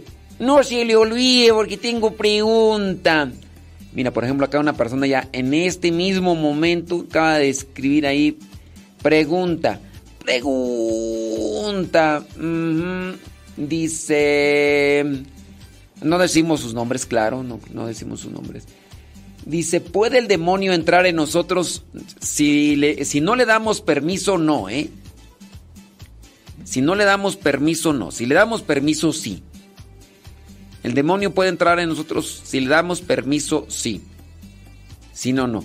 En muchos de los casos, el demonio como tal no necesita entrar a nosotros porque ya desde afuera nos está controlando. Los miren, los demonios, ¿cómo está la clasificación? Se habla de que el mero mero, el príncipe, el que gobierna es Lucifer, el diablo o Belcebú. Algunos otros llegan a decir que ahí hay como que una jerarquía y hay uno poderoso, uno menos poderoso, otro que le sigue y después están los los peones. Están los peones que en este caso vendrían a ser diablos eh, muy pequeños o, mo- o demonios, llamados demonios. Entonces, los peones o los trabajadores, los empleados, vendrían a ser los demonios. Dice acá, y que cómo se le da permiso, pues eh, sencillo, pues ponte a jugar a Ouija, ponte a jugar, ponte a, métete con los hechiceros, curanderos y todo lo que termina en eros, entonces, eso, eso. Y ahí ya estás diciéndole, entra en mí, entra en mí, entra en mí. Y, y ya, cuando uno coquetea con la maldad, le está dando permiso a los demonios de entrar, de entrar a nosotros. Pero les digo, no habría necesidad, o sea, ¿cuál, cuál sería la necesidad de que un demonio esté en nuestro interior cuando nosotros ya hacemos muchas de las veces las cosas del demonio? O sea, ¿cuál sería la necesidad? Los demonios, como son espíritus, no es que tengan la necesidad de un ser corpóreo, son espíritus. No es que no puedan subsistir sin un ser corpóreo, como para decir, necesito, necesito un, capullo, necesito un, un traje humano. Pues no. No, entonces, ellos pueden andar porque son espíritus, pueden andar por aquí y por allá. Entonces, no, no es que tengan la necesidad. pues. Ahora, pues, cuando las personas lo invocan. Y no hay necesidad tampoco de que entren en nosotros cuando nosotros mismos estamos siendo ya gobernados por ellos. Ellos presentan tentaciones, propuestas y nosotros les hacemos caso. Y ya estamos estamos incluso en el mismo negocio, en la misma compañía, en el mismo lado. Así, así de sencillo. Dice sí, que, que la hermana Vera hizo un montón de preguntas. Sí, pero no las veo. Yo no las veo. Si me las vuelve a mandar con gusto, yo, yo le respondo a la hermana Vera. Vera. Sí, si no veo, pues ¿cómo? ¿Cómo le hago? ¿Cómo le hago yo allí? Les busco entre tantos saludos, saludos, saludos, no se puede. Que las vuelva a mandar y con gusto le respondemos a la hermana Vera. ¿Así se llama? Vera o Vero. Bueno, dice esta otra persona que nos escribe acá, dice que estuvo en un retiro y una de las hermanitas se puso muy mal. A mí me tocó estar muy cerca de ella, incluso la tenía, dice que la tenía abrazada. Cuando de repente sintió su mirada, pero no era la de ella, porque dice, no tiene ojos azules y la mirada, mirada era demoníaca. En ese momento, dice, la llevaron al Santísimo y lo que hizo fue levantar eh, su mirada y decirle, Señor, tú eres el más poderoso. Y pensó en esa mirada y le dijo, no tengo miedo, pero ahora siento que lo reté y ahora de repente me da miedo. Que el chamuco se vengue por haber dicho que no le tengo miedo. Padre, ¿qué debo hacer? He estado rezando cada vez que me despierto, pero siento que no es suficiente. Bueno, pues este, una cosa es lo que tú sientes y otra cosa es la que es eh, verdad, ¿no? Tú puedes decir, yo siento, bueno, ese es tu sentir y se respeta, pero no es una verdad lo que tú sientes, no es una verdad lo que tú sientes. Lo que tú puedas sentir no es una, no es una cuestión de verdad. Si tú estás bien con Dios, si tú no le le abres las puertas al chamuco, como en este caso, yendo con la curandera, con el brujo, jugando la ouija y cosas de esas, pues tú debes estar tranquila.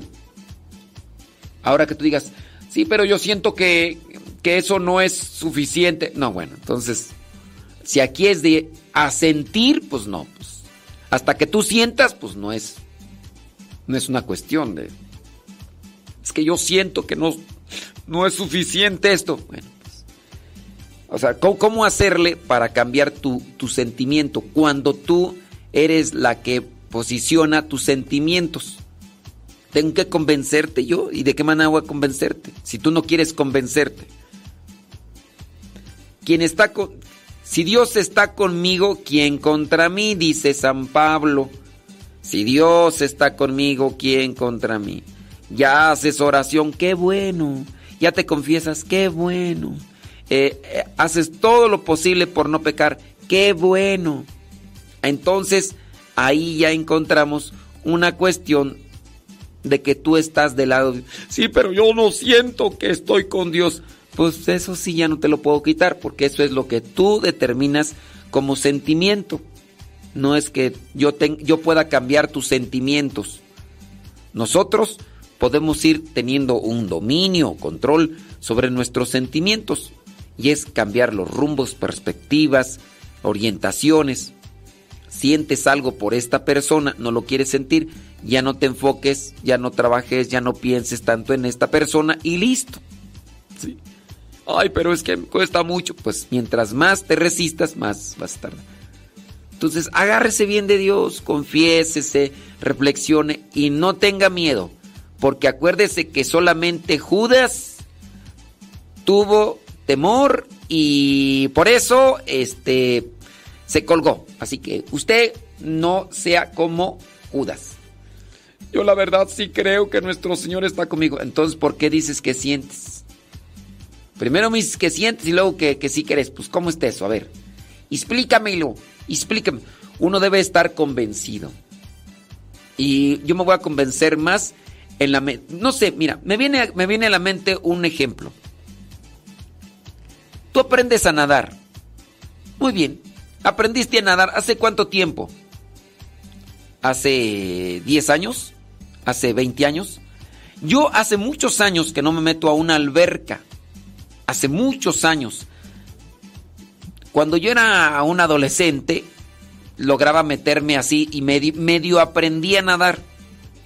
Siendo ya joven, hablando joven, también me metí por ahí un poquito a nadar. Yo digo que sí sé nadar porque estoy flotando en la alberca.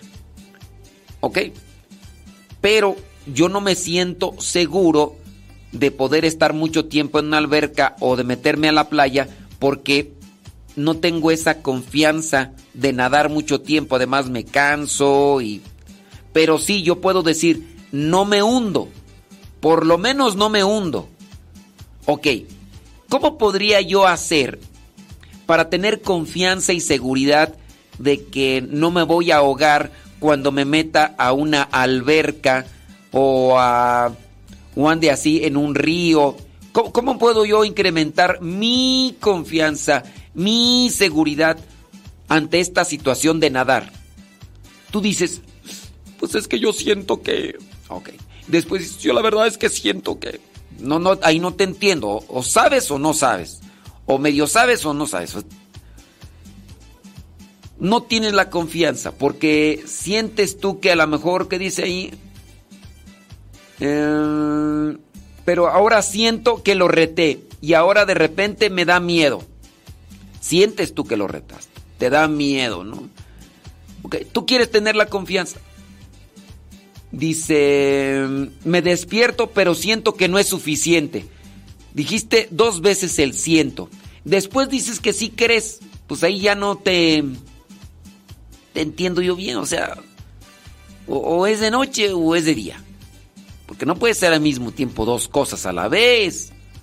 Re- regreso al punto como una cuestión de reflexión para everybody in your home. Yo ya les mencioné esto de nadar.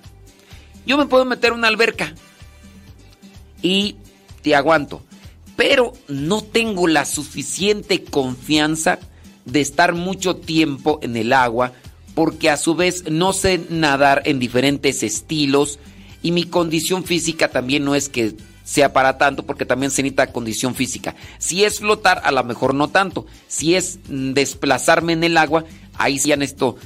¿Qué tendría yo que hacer para aumentar mi confianza y mi seguridad para estar en el agua y no sentir que me voy a ahogar? ¿Qué tendría que hacer? ¡Ay, qué inteligentes! ¡Medio metro! Hacer más natación. Efectivamente. Tienes toda la boca llena de razón. Efectivamente. Para aumentar mi confianza y mi seguridad en la cuestión de nadar, tengo que nadar más. No me basta con haber aprendido flotar y hacer desplazarme un poquito. Tú primero dices que sientes, pero sientes que no es suficiente y sientas que retaste, y después te contradices, ¿no? Pues ya dices, no, yo, yo la verdad, sí creo que nuestros... Nada, te contradices. Primero dices dos veces, sientes que no, y luego dices que crees. Entonces yo pienso que no. ¿Qué es lo que uno tiene que hacer para aumentar seguridad, confianza dentro de nuestra relación con Dios? Para no andar diciendo siento que no es suficiente pues tengo que acercarme más a Dios, tengo que trabajar más en Dios para que mi confianza, como yo eh, que, medio sé nadar, lo que tengo que hacer es pues todos los días irme a una alberca, por lo menos nadar una hora diaria, con eso te aseguro que va a aumentar más mi confianza en relación al nado, al nadar, al estar en el agua y no pensar que a lo mejor me puedo ahogar si es que no aguanto, no resisto. Pues tú también échale más. Échale más para que no andes ahí diciendo que sientes que no es suficiente. Sientes que no es suficiente la oración porque es que reteé, yo siento que reteé al diablo. Ah, yo sí creo, pero siento que no es suficiente. Pues para que no andes teniendo esa incertidumbre ese sentimiento de que no es suficiente, pues a rezar más. Una hora diaria, una hora diaria, silencio, meditación, oración, sacrificio. Búsquese una hora diaria ante el Santísimo, eh, ahí en su casa. Y ya, la confianza aumenta, la seguridad aumenta, y así podemos estar caminando en la vida. Hay gente que de repente se adentra tanto en la oración que su confianza es tal que incluso en los momentos no lúcidos, llámese por ejemplo cuando uno está durmiendo, he sabido yo de personas que sueñan y dentro del sueño se aparece un demonio o el diablo y esas personas tan buena es su confianza en Dios que se atreven a decir, tú, chamuco, vienes aquí, pero mira, yo estoy con Dios. Tú a mí no me puedes hacer nada porque Dios está conmigo. Dios es grande y yo estoy de su lado y hace mucho tiempo que estoy caminando con Él y estoy seguro que aquí está para defender. Gente que se ha atrevido en esos casos a retar al chamuco. Entonces, imagínate la confianza que han aumentado, fortalecido ellos dentro de su relación con Dios. Eso es como un resultado de trabajar todos los días. Échele galleta, échele galleta. Ay, no, yo no quiero hacer oración una hora diaria. Ay, no, es una pérdida de tiempo. Yo tengo, tengo muchas cosas que hacer. Usted como no tiene nada que hacer. Usted como, este, ay, pues usted, ¿quién, quién como usted? Si nomás haya aplastado, haya raro, haya... Uno que quisiera tener la vida que, que usted tiene, nomás ya, ya me di cuenta, ya, ya usted puro, puro paseadero, hay quien fuera como usted misionero, que disfruta en puros paseos por aquí por allá y que ya va a ir a 12, ay no, Dios mío santo. Yo quisiera también así tener su tiempo como usted, digo, para... Pero no, pues usted como no hace nada, nomás ahí, nomás ahí. A ver qué trabajo es ese de estar ahí en el micrófono. Ay, Dios mío. Usted por eso dice que, que hagamos una hora de oración y de meditación todos los días. Ah, pues si tuviera el tiempo que usted esté. oh, Dios mío, bueno, usted no nos piden a nosotros que ocupemos tiempo en la oración, ni que estuviéramos igual de flojos que ustedes los consagrados. Ay, Dios mío. Está bien. Es una recomendación que les doy porque Padre Modesto Lule soy. Mm, mm, mm. Dice por acá, bli, bli, bli. ¿Qué tú? Eh, ah, ¿cómo que no? Uh, ni modo. Dice, me gustaría que hablara más de las eh, mantras. Mm, sí, sí, de las mantras. Miren, hablando de las mantras y de dejar entrar al demonio, esas cuestiones de las mantras muchas veces, aunque parecieran ser cosas no perjudiciales, pero hablar de esto de dejar entrar al diablo, al demonio, a nosotros, es descuidarnos en nuestra alma. ¿Qué es una mantra? Una mantra es una frase que se repite y ustedes van a decir, pues, eh, pero es una frase insignificante. ¿Eso tú crees? ¿Eso tú crees? Una, una mantra puede ser algo tan sencillo como el am, am, y de ahí para allá otras frases más o menos en la misma línea pequeñas.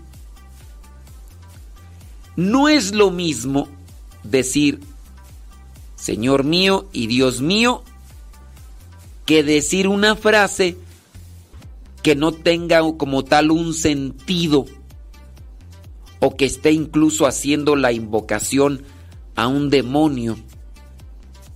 No es lo mismo decir te amo que te odio. Las dos palabras tienen una carga, una carga que repercute en la otra persona, tienen una fuerza. Te amo, te odio. No es lo mismo decir una cosa que otra. En las palabras se da un sentido, pero también se da una fuerza. Nosotros debemos de cuidar y analizar qué es lo que decimos en la oración. Cuando nosotros nos ponemos en una situación de oración, nosotros dejamos abierta nuestra alma. Si estamos rezando a Dios, quien entra es Dios. Cuando nosotros nos disponemos, porque nos han sugerido hacer mantras orientales, tengamos en cuenta que la cultura oriental, llámese chinos, llámese coreanos, llámese hindús, ellos tienen igual una creencia politeísta. Para ellos hay cantidad, muchas de dioses distintos. Los mantras son invocaciones. Los mantras también son como que ese tipo de disposición de apertura del alma. No es lo mismo que tú dejes la puerta abierta cuando ves que tu mamá está llegando a tu casa que cuando llega una mujer que no es tu mamá, pero igual porque dices es mujer, es igual, la voy a dejar entrar a la casa. Esa otra mujer puede ser una vendedora de abón, de Tupperware, de lo que. O puede ser también una estafadora o una mujer que te lee las manos y que al final te va a dejar cosas negativas en tu vida y en tu familia. Las personas que a veces hacen mantras porque les han sugerido que les han ayudado, yo nada más les invitaría que analicen. Hay testimonios de personas que se han dejado llevar por prácticas orientales, llámese yoga, llámese mantras y demás, que su vida espiritual ha quedado contaminada. E incluso algunos de ellos les han tenido que hacer cierto tipo de oraciones de liberación. No así con las personas que hacen oración cristiana. Porque la oración cristiana no es el dejarle abierta la puerta del alma a quien sea. Y las mantras y el yoga y otras técnicas orientales, sí. Tengan solamente cuidado. Tengan cuidado porque el diablo anda como león rugiente buscando a quien devorar. Y si uno se descuida, se lo lleva entre los dientes y ni te mastica.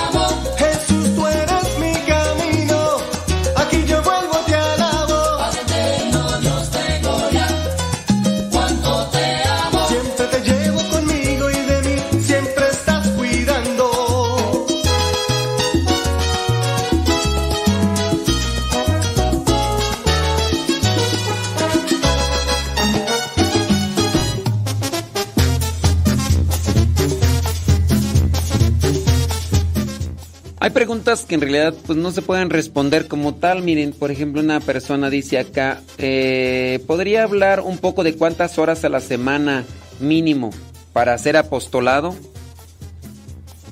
Es difícil.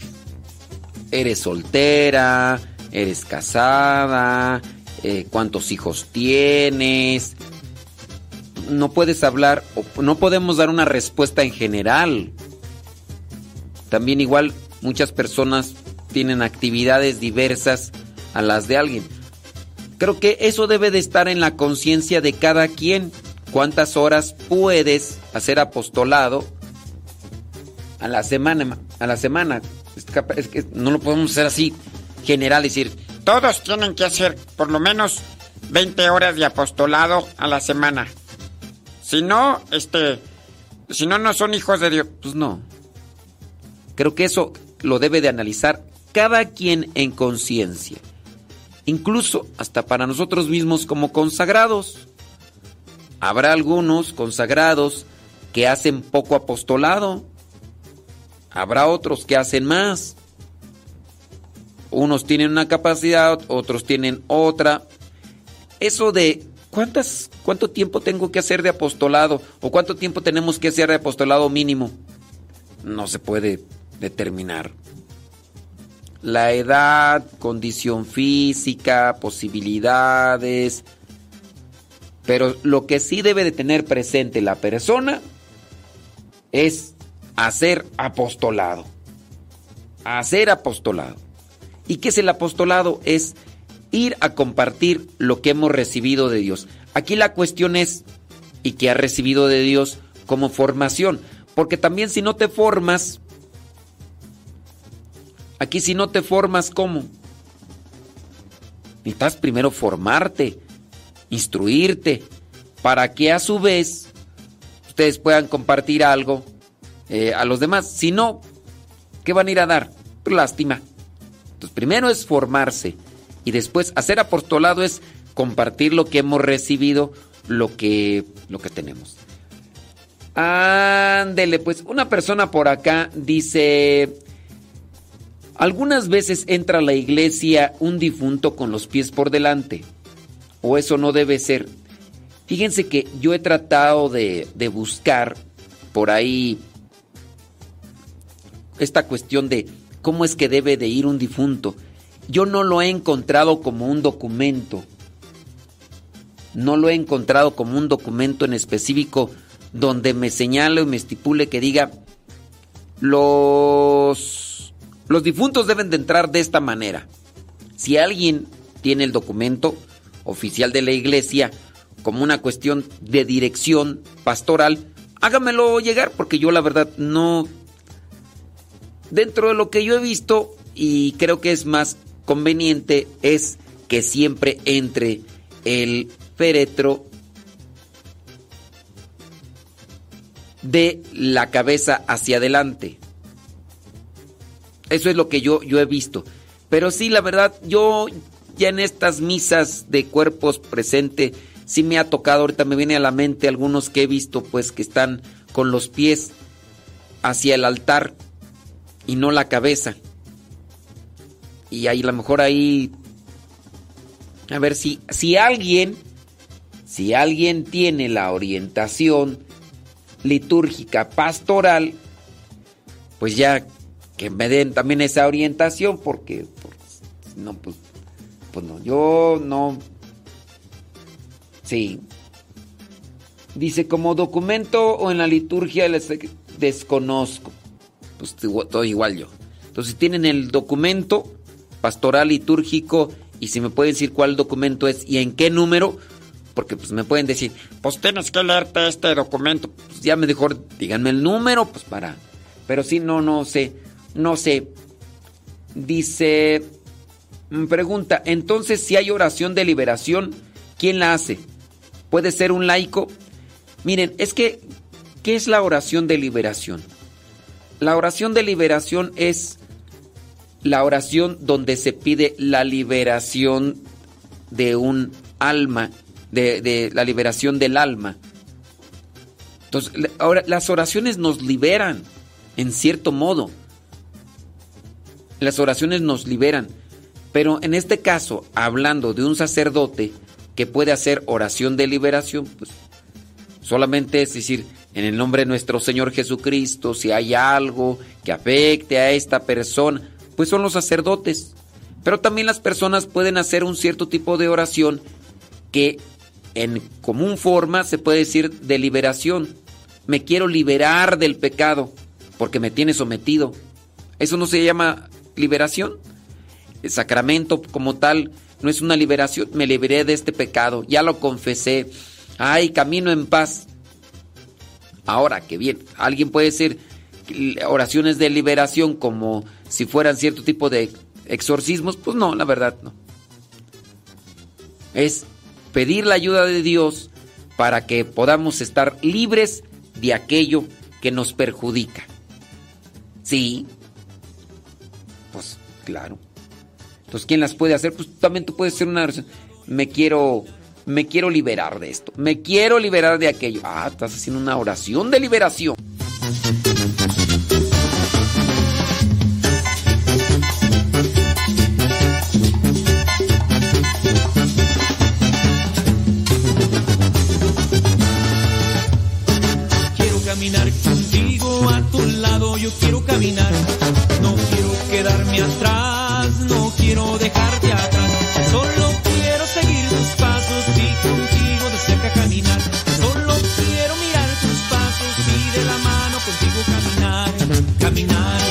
Caminar, caminar. No, no, no. No quiero caminar como una tortuga, yo no quiero caminar. No, no, no, no quiero caminar como una tortuga, yo no quiero caminar. No, no, no, no quiero caminar como una tortuga, yo no quiero caminar. Caminar, caminar, caminar. No, no, no. No quiero correr como un corre camino, yo no quiero correr. No, no, no, no quiero correr como un corre camino, yo no quiero correr. No, no, no, no quiero correr como un corre camino, yo no quiero correr. Correr, correr, correr. Tranquilitos, tranquilitos.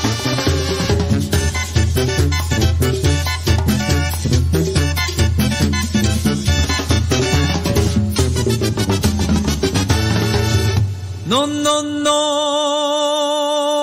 no quiero caminar como una tortuga, yo no quiero caminar. No, no, no, no quiero caminar como una tortuga, yo no quiero caminar. No, no, no, no quiero caminar como una tortuga, yo no quiero caminar. Caminar, caminar, caminar. No, no, no, como corre camino, yo no quiero correr. No, no, no, no quiero correr como corre camino, yo no quiero correr. No, no, no, no quiero correr como corre camino, yo no quiero correr. Correr, correr, correr.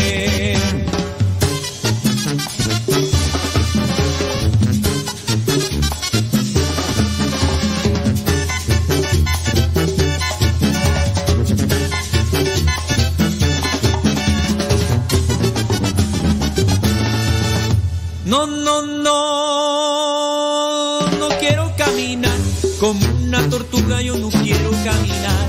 No, no, no, no quiero caminar como una tortuga, yo no quiero caminar. No, no, no, no quiero caminar como una tortuga, yo no quiero caminar. Caminar, caminar, caminar. No, no, no, como corre camino, yo no quiero correr.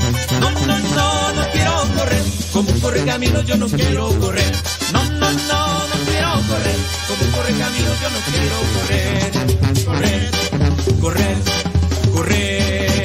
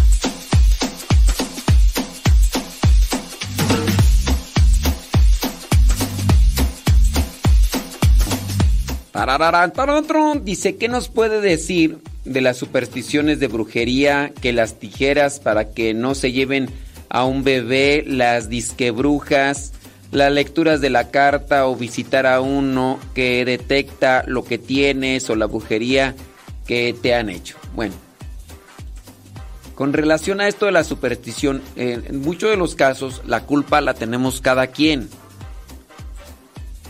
Hay algo que se le llama sugestión. Nosotros nos podemos sugestionar a razón de lo que nos dicen o nos la podemos creer. Hay alguien que nos puede estar hablando, dirigiendo la palabra en una forma o en otra y de nosotros depende por qué lado agarramos el comentario. Porque una persona es amable, una persona es atenta, una persona es muy simpática y alegre y se dirige hacia ti y tú piensas que te está tirando el rollo, que quiere contigo, que le gustas y, y en realidad no, la persona es así, tú te la creíste. Con relación a esto de que las tijeras y en muchos de los casos son cuestiones que tú asimilas y te la crees. Alguien dirá, no, pues pon estas tijeras. Son puras ideas creadas. Ahora, con esto no quiero decir que la brujería no existe. Sí, la brujería existe. Las personas que se dedican a invocar al diablo, invocar a los demonios, a realizar cierto tipo de trabajos, mezclas, para... Miren, existe la oración a Dios y existe la oración al diablo. La oración como una forma de conexión, de diálogo, de comunicación, de estructura, de expresiones. ¿Saben ustedes por qué? Yo creo que la mayoría de nosotros fue a la primaria. Yo solamente fui a la primaria, yo no fui a la secundaria, yo no fui a la preparatoria. Pero en la primaria también se nos enseñó que dentro de la gramática existe una construcción de palabras a las cuales se le llama oración. Decía la maestra o el maestro, a ver, vamos a hacer una oración. Y no es de que Padre Nuestro, que no, era construir. eh, Luis fue a la escuela y trajo un libro, ¿no? Y entonces uno tenía que hacer la división de esta estructura, de esta oración. Esa era una oración. Luis fue a la escuela y trajo un libro. ¿Cuál es el sujeto, el verbo? Hablar de la oración a Dios como una construcción de palabras, ahí están. Hablar de la oración al diablo también es una construcción de palabras dirigidas a entes malignos, entes oscuros y demoníacos. Entonces también, o se reza al diablo o se reza a Dios. La brujería existe. Otra cosa es que tú te la creas, que encontraste estas tijeras y que tú creas que te van a hacer esto, lo otro, aquello. En la sugestión de una palabra, tú puedes creer lo que tú quieres o lo que te han hecho creer. Decía yo solamente con una cuestión meramente natural. Esta persona amable, atenta, alegre, sonriente, piensas que te, que te, que te está tirando el rollo. Ay, es que de seguro quiere conmigo. Y no es cierto. La persona es así. Te lo creíste. Y así hay personas que se creen las cosas como eso de las tijeras y demás. Solamente denota que pues, la persona no ha hecho un discernimiento claro entre lo que quiere seguir y lo bueno. Fíjense que hablando de estas cosas de, pues también de salir de un cierto tipo de ignorancia y también salir un poquito más allá del mero concepto de la palabra. Estaba por ahí mirando una noticia y fíjate hasta dónde son las cosas. Dice esta noticia que ustedes incluso pueden encontrar en internet. En internet la pueden encontrar esta noticia. Un brujo estafó a una persona con más de 100 mil pesos. Este brujo, hechicero, charlatán, lo que tú quieras, estafó a esta persona con más de 100 mil pesos y utilizó a su hijo, al hijo de la persona que estaba extorsionando, lo utilizó.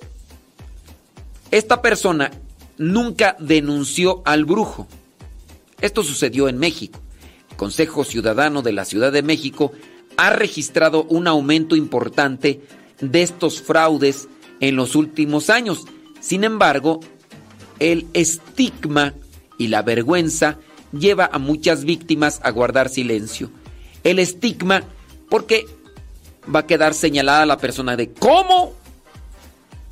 ¿Cómo es posible que tú fuiste con un brujo? ¿Por qué? O la vergüenza de me estafaron. Yo conozco una persona, regularmente nos escucha, yo no sé si nos está escuchando, pero mira, esta persona se involucraron con una bruja. Invocaban a Dios, pero invocaban más al diablo. Les puso cierto tipo de pulseras y varias cosas. Hacía en, sus cas- en su casa trabajos. Les quitó, les robó cantidad grande de dinero. Ahora, en perspectiva y en una reflexión, dicen, si ese dinero lo hubiéramos guardado para nosotros, tuviéramos una casa grande en un lugar diferente, porque fueron cientos de miles de pesos a lo largo de un tiempo de tráiganme 20, tráiganme 10, tráiganme 15, es que les acaban de hacer y las personas sumergidas en el miedo hacen lo que este tipo de eh, extorsionadores, charlatanes, hijos del diablo les dicen. En parte la culpa la tienen aquellas personas que han caído en la sugestión porque tampoco no han querido abrir los ojos. En el caso de esta señora y este señor no querían desconectarse de la bruja porque dentro de la idea que les había sembrado ya en su mente y en su corazón era que si ellos, si ellos se apartaban de ella, de la bruja, les iba a ir peor que de por sí. Ya les habían dicho que por lo menos dos integrantes se iban a supuestamente morir si no se sometían a los trabajos que esas personas les decían. Dentro de esos trabajos, imagínese usted que era envolver a las personas en vendas de muerto, que para que así las personas se sanaran de supuestas trabajos que les habían hecho otras personas. Y así otras cosas que... Una de esas personas le hicimos una entrevista, nada más que pues por no recordarle eh, su nombre, ¿verdad? Y no exponerle, pero a esa persona le hicimos en un programa de radio la entrevista y ahí nos explicaba todos los trabajos que les iban haciendo, aunque no nos habló específicamente de cantidades de dinero como tal, de lo que les había robado. El señor tenía muy buen trabajo, por lo cual también podía tener esas cantidades de dinero, aunque el dinero no era utilizado para sus bienes materiales familiares. Como tal, estaban haciendo esfuerzos por conseguir ese dinero. Y acá en México, por lo menos dice, actualmente y dentro de lo que vendría a ser la conexión de esta noticia, ha aumentado el fraude de este tipo. Eh, dice en el caso de este brujo que enganchó a una persona y le sacó más de 100 mil pesos, la embaucó con qué? Con un chile verde. Chile verde, del que comes tú. Después de una breve conversación telefónica, esta señora de 30 años acudió a la consulta con dos chiles. Y entonces, ¿qué era lo que hacía? Pasaba uno de estos chiles por su cuerpo y él hacía cierto tipo de conjuros en una lengua extraña, dice, porque no le entendía lo que decía. Después el brujo rompió el chile que había utilizado. Solo contenía aire y semillas, pero cuando abrió el chile, que ella se había pasado por el cuerpo, empezó a salir una especie de líquido, líquido que era pastoso, como yogur. Ahí fue cuando ella cayó en la trampa. El brujo puso su cara de preocupación y le dio una mala noticia. Le dijo que ella era víctima de un conjuro de magia negra. Y le dijo el brujo, ¿quieres que te ayude? Sí, dijo esa señora toda espantada cuando ya te das cuenta, pues van cambiando, ¿no? Regularmente utilizan el huevo, ahora ya no. Le contestó ella, sí, quiero que me ayude. Llevaba meses tratando de recuperar, dice, a su marido y misteriosamente se le estaba a ella cayendo el cabello. Entonces comenzó una historia que duró meses, durante los que esta señora llegó a gastar más de 100 mil pesos mexicanos cuando se dio cuenta de que todo aquello no era más que una estafa y trató de alejarse del brujo. Y es ahí cuando el brujo comenzó a amenazarla. ¿Conoces tú de este tipo de historias? Platícanos, cuéntanos, dinos qué te ha pasado, si has caído. No decimos tu nombre. Mándanos tu comentario. Ahorita lo compartimos para que otras personas se pongan buzos, caperuzos.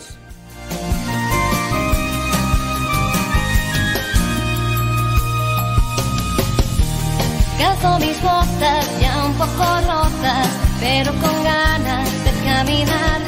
Entreno mi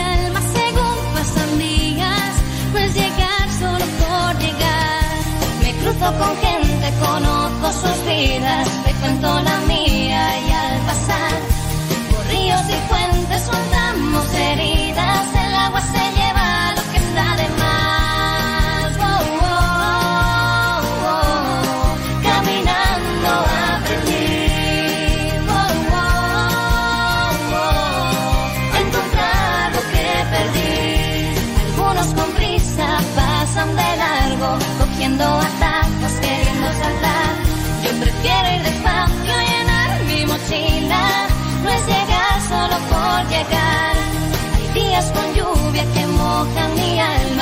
tengo agujetas en el corazón. Levanto mi vista hacia el horizonte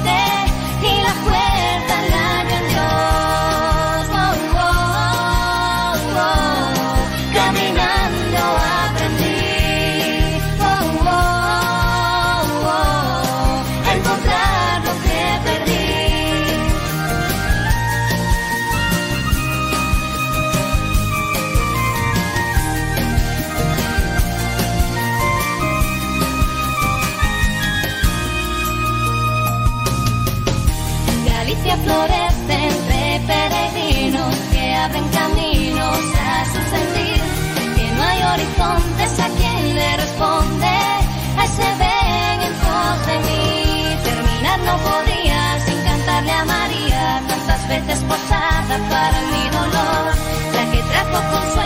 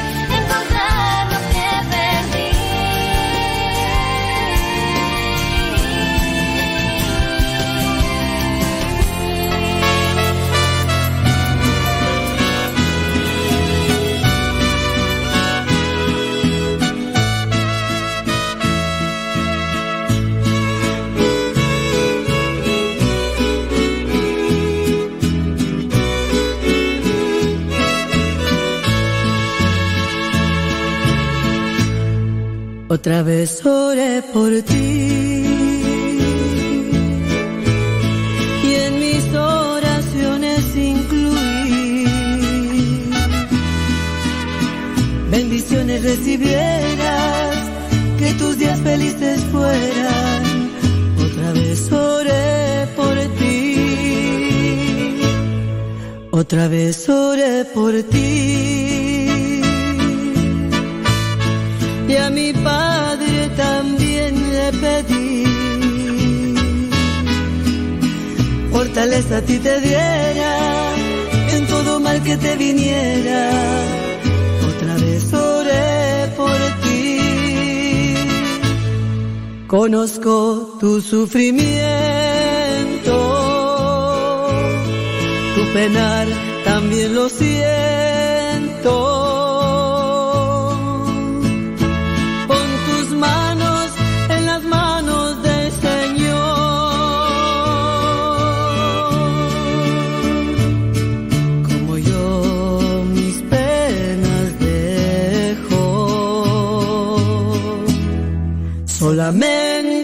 Aconsejo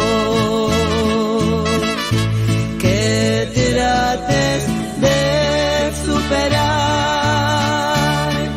esas cosas que la vida te traerá. Son las pruebas del camino, obstáculos que han venido y nos quieren del eterno alejar. Que trates recordar que la fuerza de Jesús en ti está que su espíritu está contigo, te fortalecerá tu amigo y la herida pronto él la sanará. Que Dios te bendiga,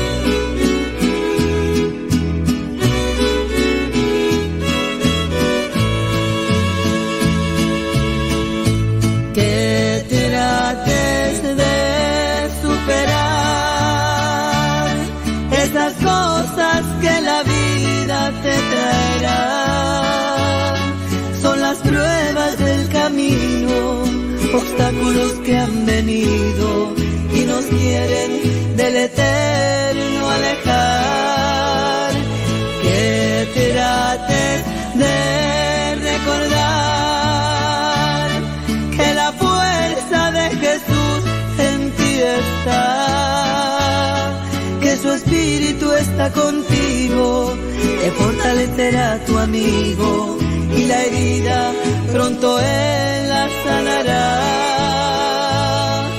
Que Dios te bendiga, que Dios te bendiga.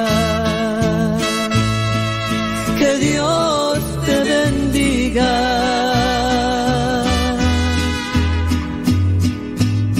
Dios te bendiga.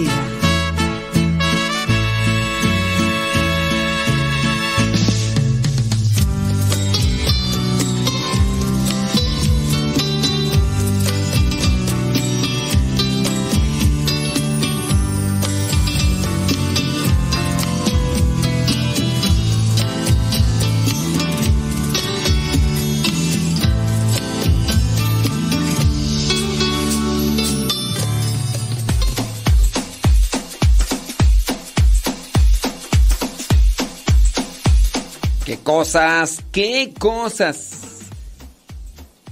Esta señora, pues la. La, la amarraron. Sí, sí.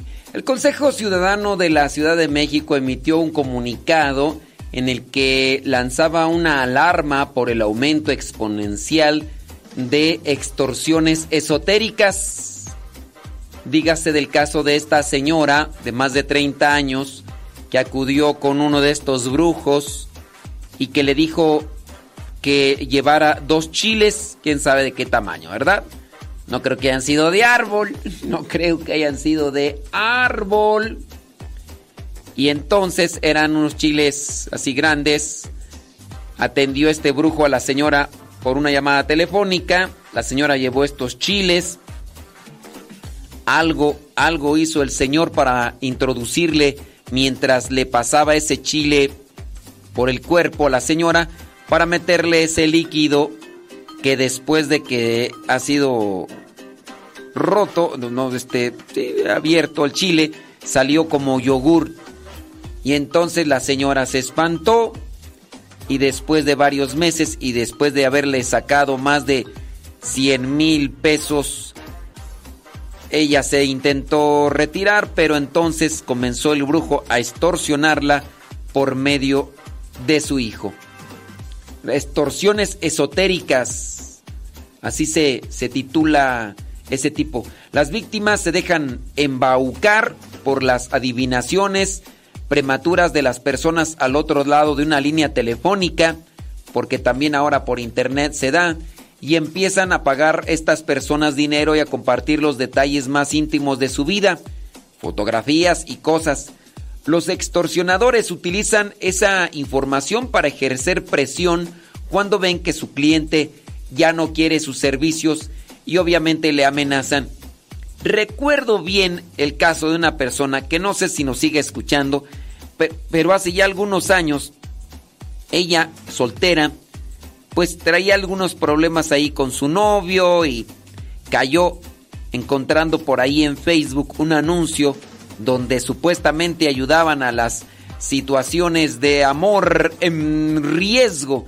Y ella pues queriendo rescatar a su divino pimpollo eh, ah, se comunicó vía Facebook con estos fulanos, no fue por línea telefónica, le dijeron inmediatamente que le enviara una foto del dichoso novio.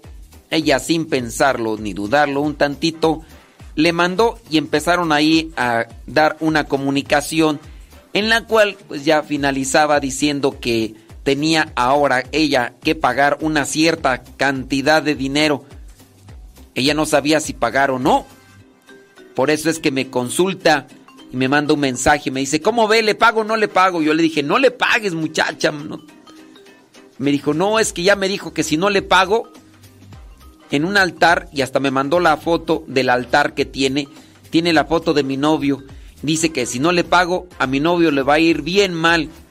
Le dije, mira muchacha, a tu novia no le va a pasar nada. No le va a pasar nada. No le pagues. No le pagues.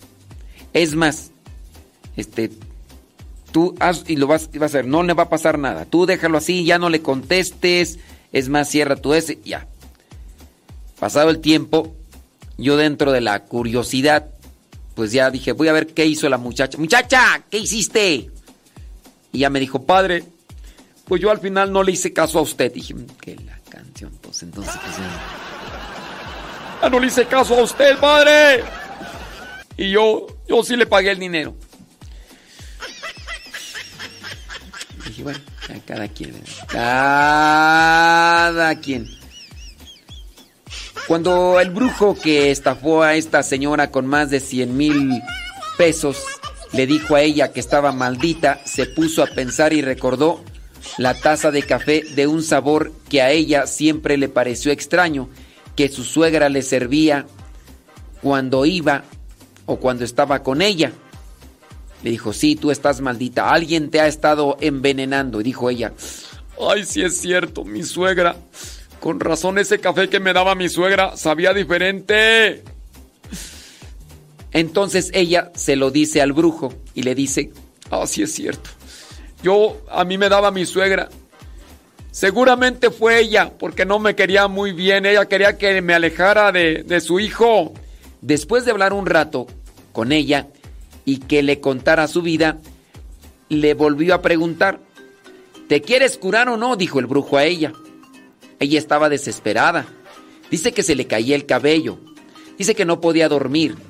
Y en esa época todavía quería recuperar a su marido que ya se había ido con otra. Yo digo, señoras, tan bueno está esa cochinada que tienen a un lado.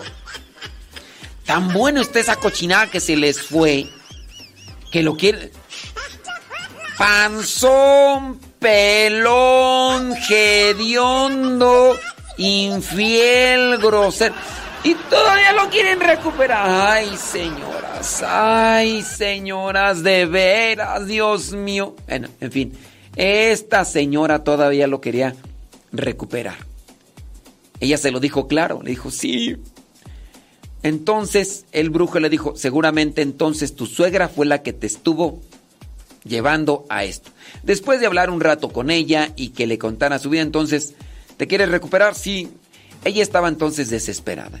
Empezó, dice, pidiéndole una cantidad de 13 mil pesos.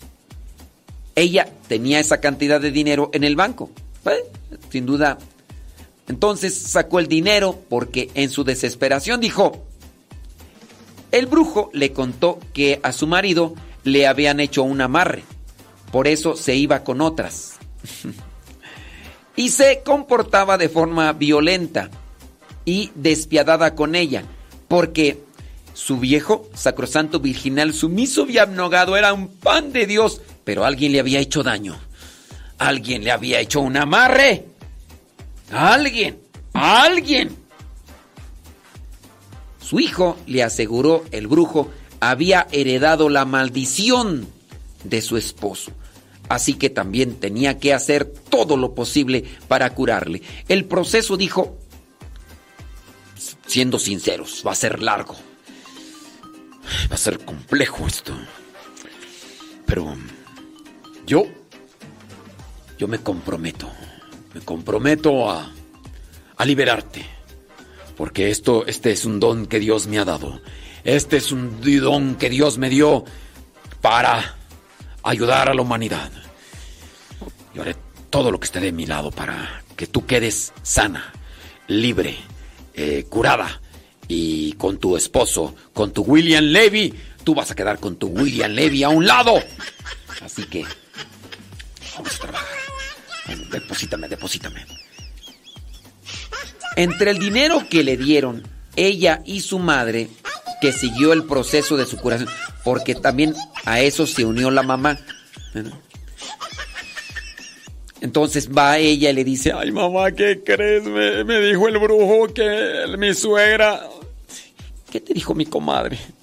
Que mi suegra, mamá, me está haciendo un amarre. Ella me daba café envenenado, mamá, y por eso estoy maldita. Ay, vieja mendiga, vieja pirra, maldita. Ay, si yo decía yo que había algo que no me cuadraba con esa comadre. Ya no es mi comadre. Ay, mamá, ¿qué vamos a hacer? Tenemos que apurarnos, hija. Tenemos que apurarnos. Vámonos a sacar dinero. Vamos a sacar dinero. Vamos a ver cómo le hacemos. Y así. Ella, la suegra, también preocupándose por su nieto. Dice, eh, cuando ya estaba harta, llegaron a pagar más de 100 mil pesos a ese hombre de aire misterioso y voz profunda.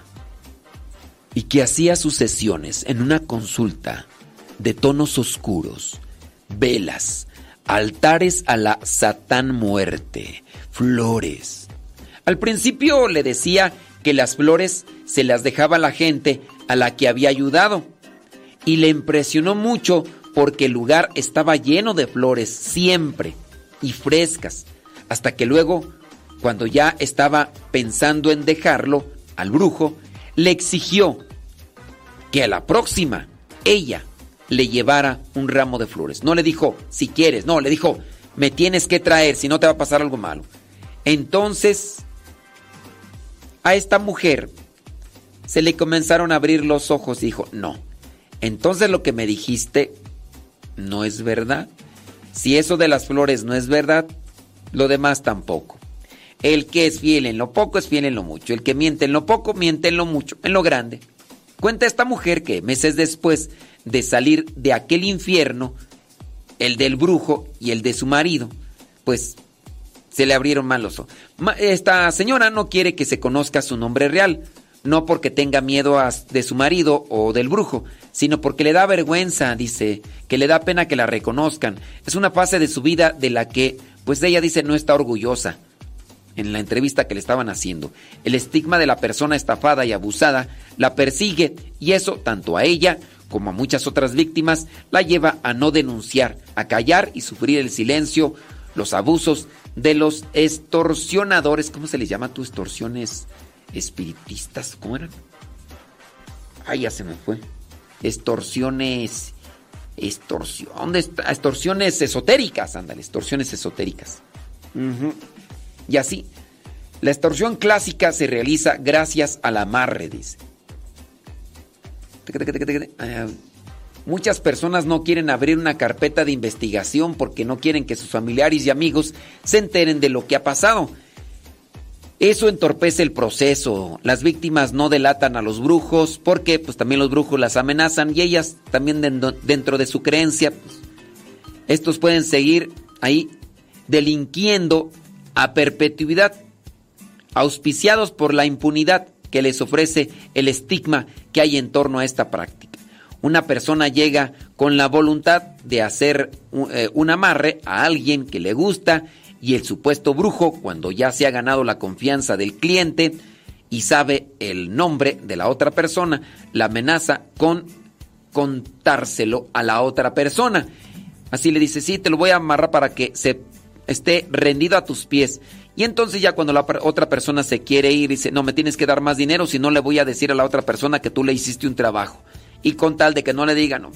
Y como les da mucha pena que, las otra, que la otra persona se entere de lo que han intentado hacer, pues llegan a pagar. La gente llega incluso a dar hasta 20 mil pesos para, para enterrar su historia con el brujo.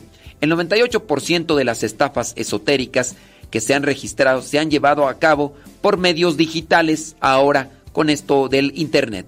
Los números no son muy altos, 17 reportes en el 2021, mm, 29 en el 2022, 20 en el 2023 y así, porque casi nadie denuncia y el Consejo Ciudadano de la Ciudad de México no está preparado para atender al país entero. Tanto es así que el 68% de las denuncias que reciben provienen solamente del Valle de México. Otro dato dice, la mayoría de mujeres estafadas, la mayoría de mujeres estafadas, la mayoría de, son mujeres, 87, 84%. 84%. Sí. 84% de las personas estafadas son mujeres. ¡Mujeres! Después de dos meses, yendo una vez a la semana a consulta, la mujer de la que se cuenta esto le dijo al brujo que no lo quería volver a ver. Entonces él comenzó con las amenazas en mensajes de texto y audio y llamadas a las que ha tenido acceso, dice el periodista que está haciendo la entrevista. Atente a las consecuencias. Ya no pierdo más mi tiempo contigo, dice en un mensaje. Tengo tu número de cuenta bancaria, tengo todos tus datos, o sea que yo sí que puedo amenazarte, dijo otro de los audios. También le llamaban desde otros números y le, repet- repetían una y otra vez que iban a contactar a su marido y que si dejaba el proceso de curación, la vida de su hijo corría peligro. Le decían que su hijo seguía maldito, que si no seguía con el tratamiento, se iba a morir, dice esta señora, y que iban a hacer un enterramiento ficticio para atraer la muerte de su hijo. Tardaron semanas para dejarla tranquila después de que no les hacía caso y no les hacía caso. Ahora dice, están en terapia, tanto esta mujer y su hijo, porque fue muy traumático lo que vivieron con el brujo y con la relación de su papá, el papá, bueno, el esposo. La psicóloga ha dado una explicación coherente a la supuesta cadena de maldiciones que sufrían. Su marido pues es un narcisista en una familia que justificaba todas sus acciones.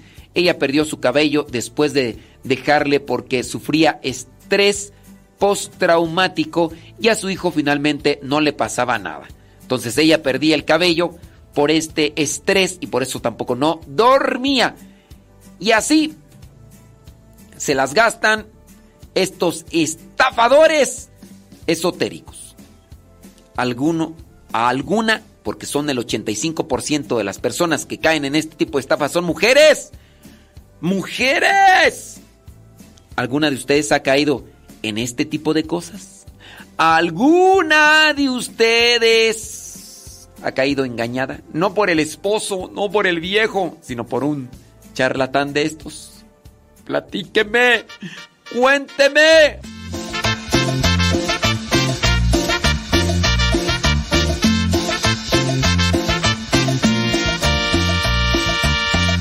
Yo nunca imaginé que me iba a pasar al aceptar la invitación. Era un retiro de conversión. Desde ese día todo cambió. Ciego y sordo vivía yo, muy alejado de mi Señor. Me daba miedo saber de Dios, pero su amor me transformó. Creía que jamás me iba a perdonar, de mis pecados me iba a liberar. Ay, primero la engañó el esposo y después la engañó el brujo. ¿Quién sigue? ¿Quién sigue? ¿Sabe cómo hoy me enamoró? Me enamoré de ti, Señor Jesús, me enamoré. Mi vida hoy es muy feliz y no me quiero alejar de ti. En donde quiera se cuecen habas, ¿eh? Señor Jesús, me enamoré. Mi vida hoy es muy feliz y no me quiero alejar de ti.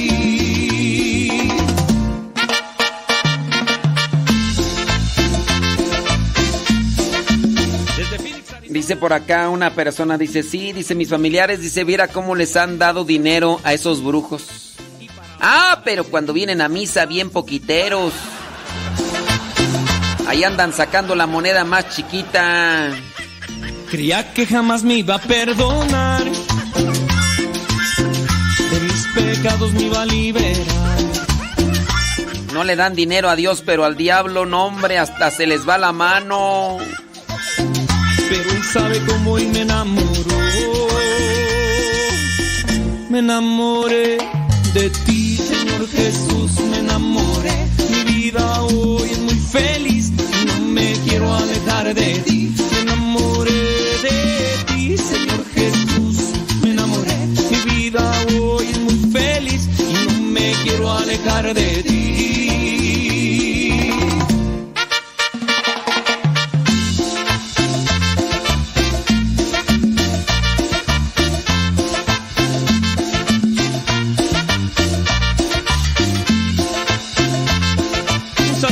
Los enamorados de Cristo. Saben de lo que hablamos.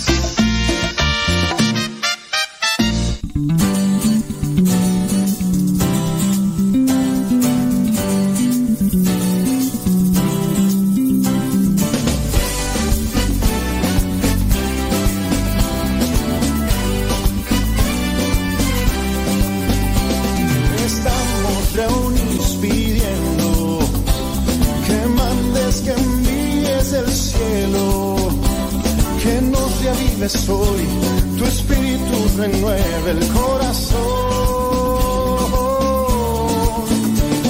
Es tiempo que riegues los campos, que podes que envíes el cielo. Bueno, ya me tengo que retirar porque eh, me dicen que hay una misa a las 11 de la mañana y son las 11.26 y no habían dicho a nadie y ahí está la gente esperando. Así que le corto aquí la transmisión así como va porque pues así pasan estas cosas y no, hay, no ha llegado ese sorteo. Entonces me voy a celebrar la misa de 11 de la mañana, ya son 27 después de la hora. Gracias. Siguen ahí en sintonía de Radio Sepa, me desconecto de Facebook y de YouTube.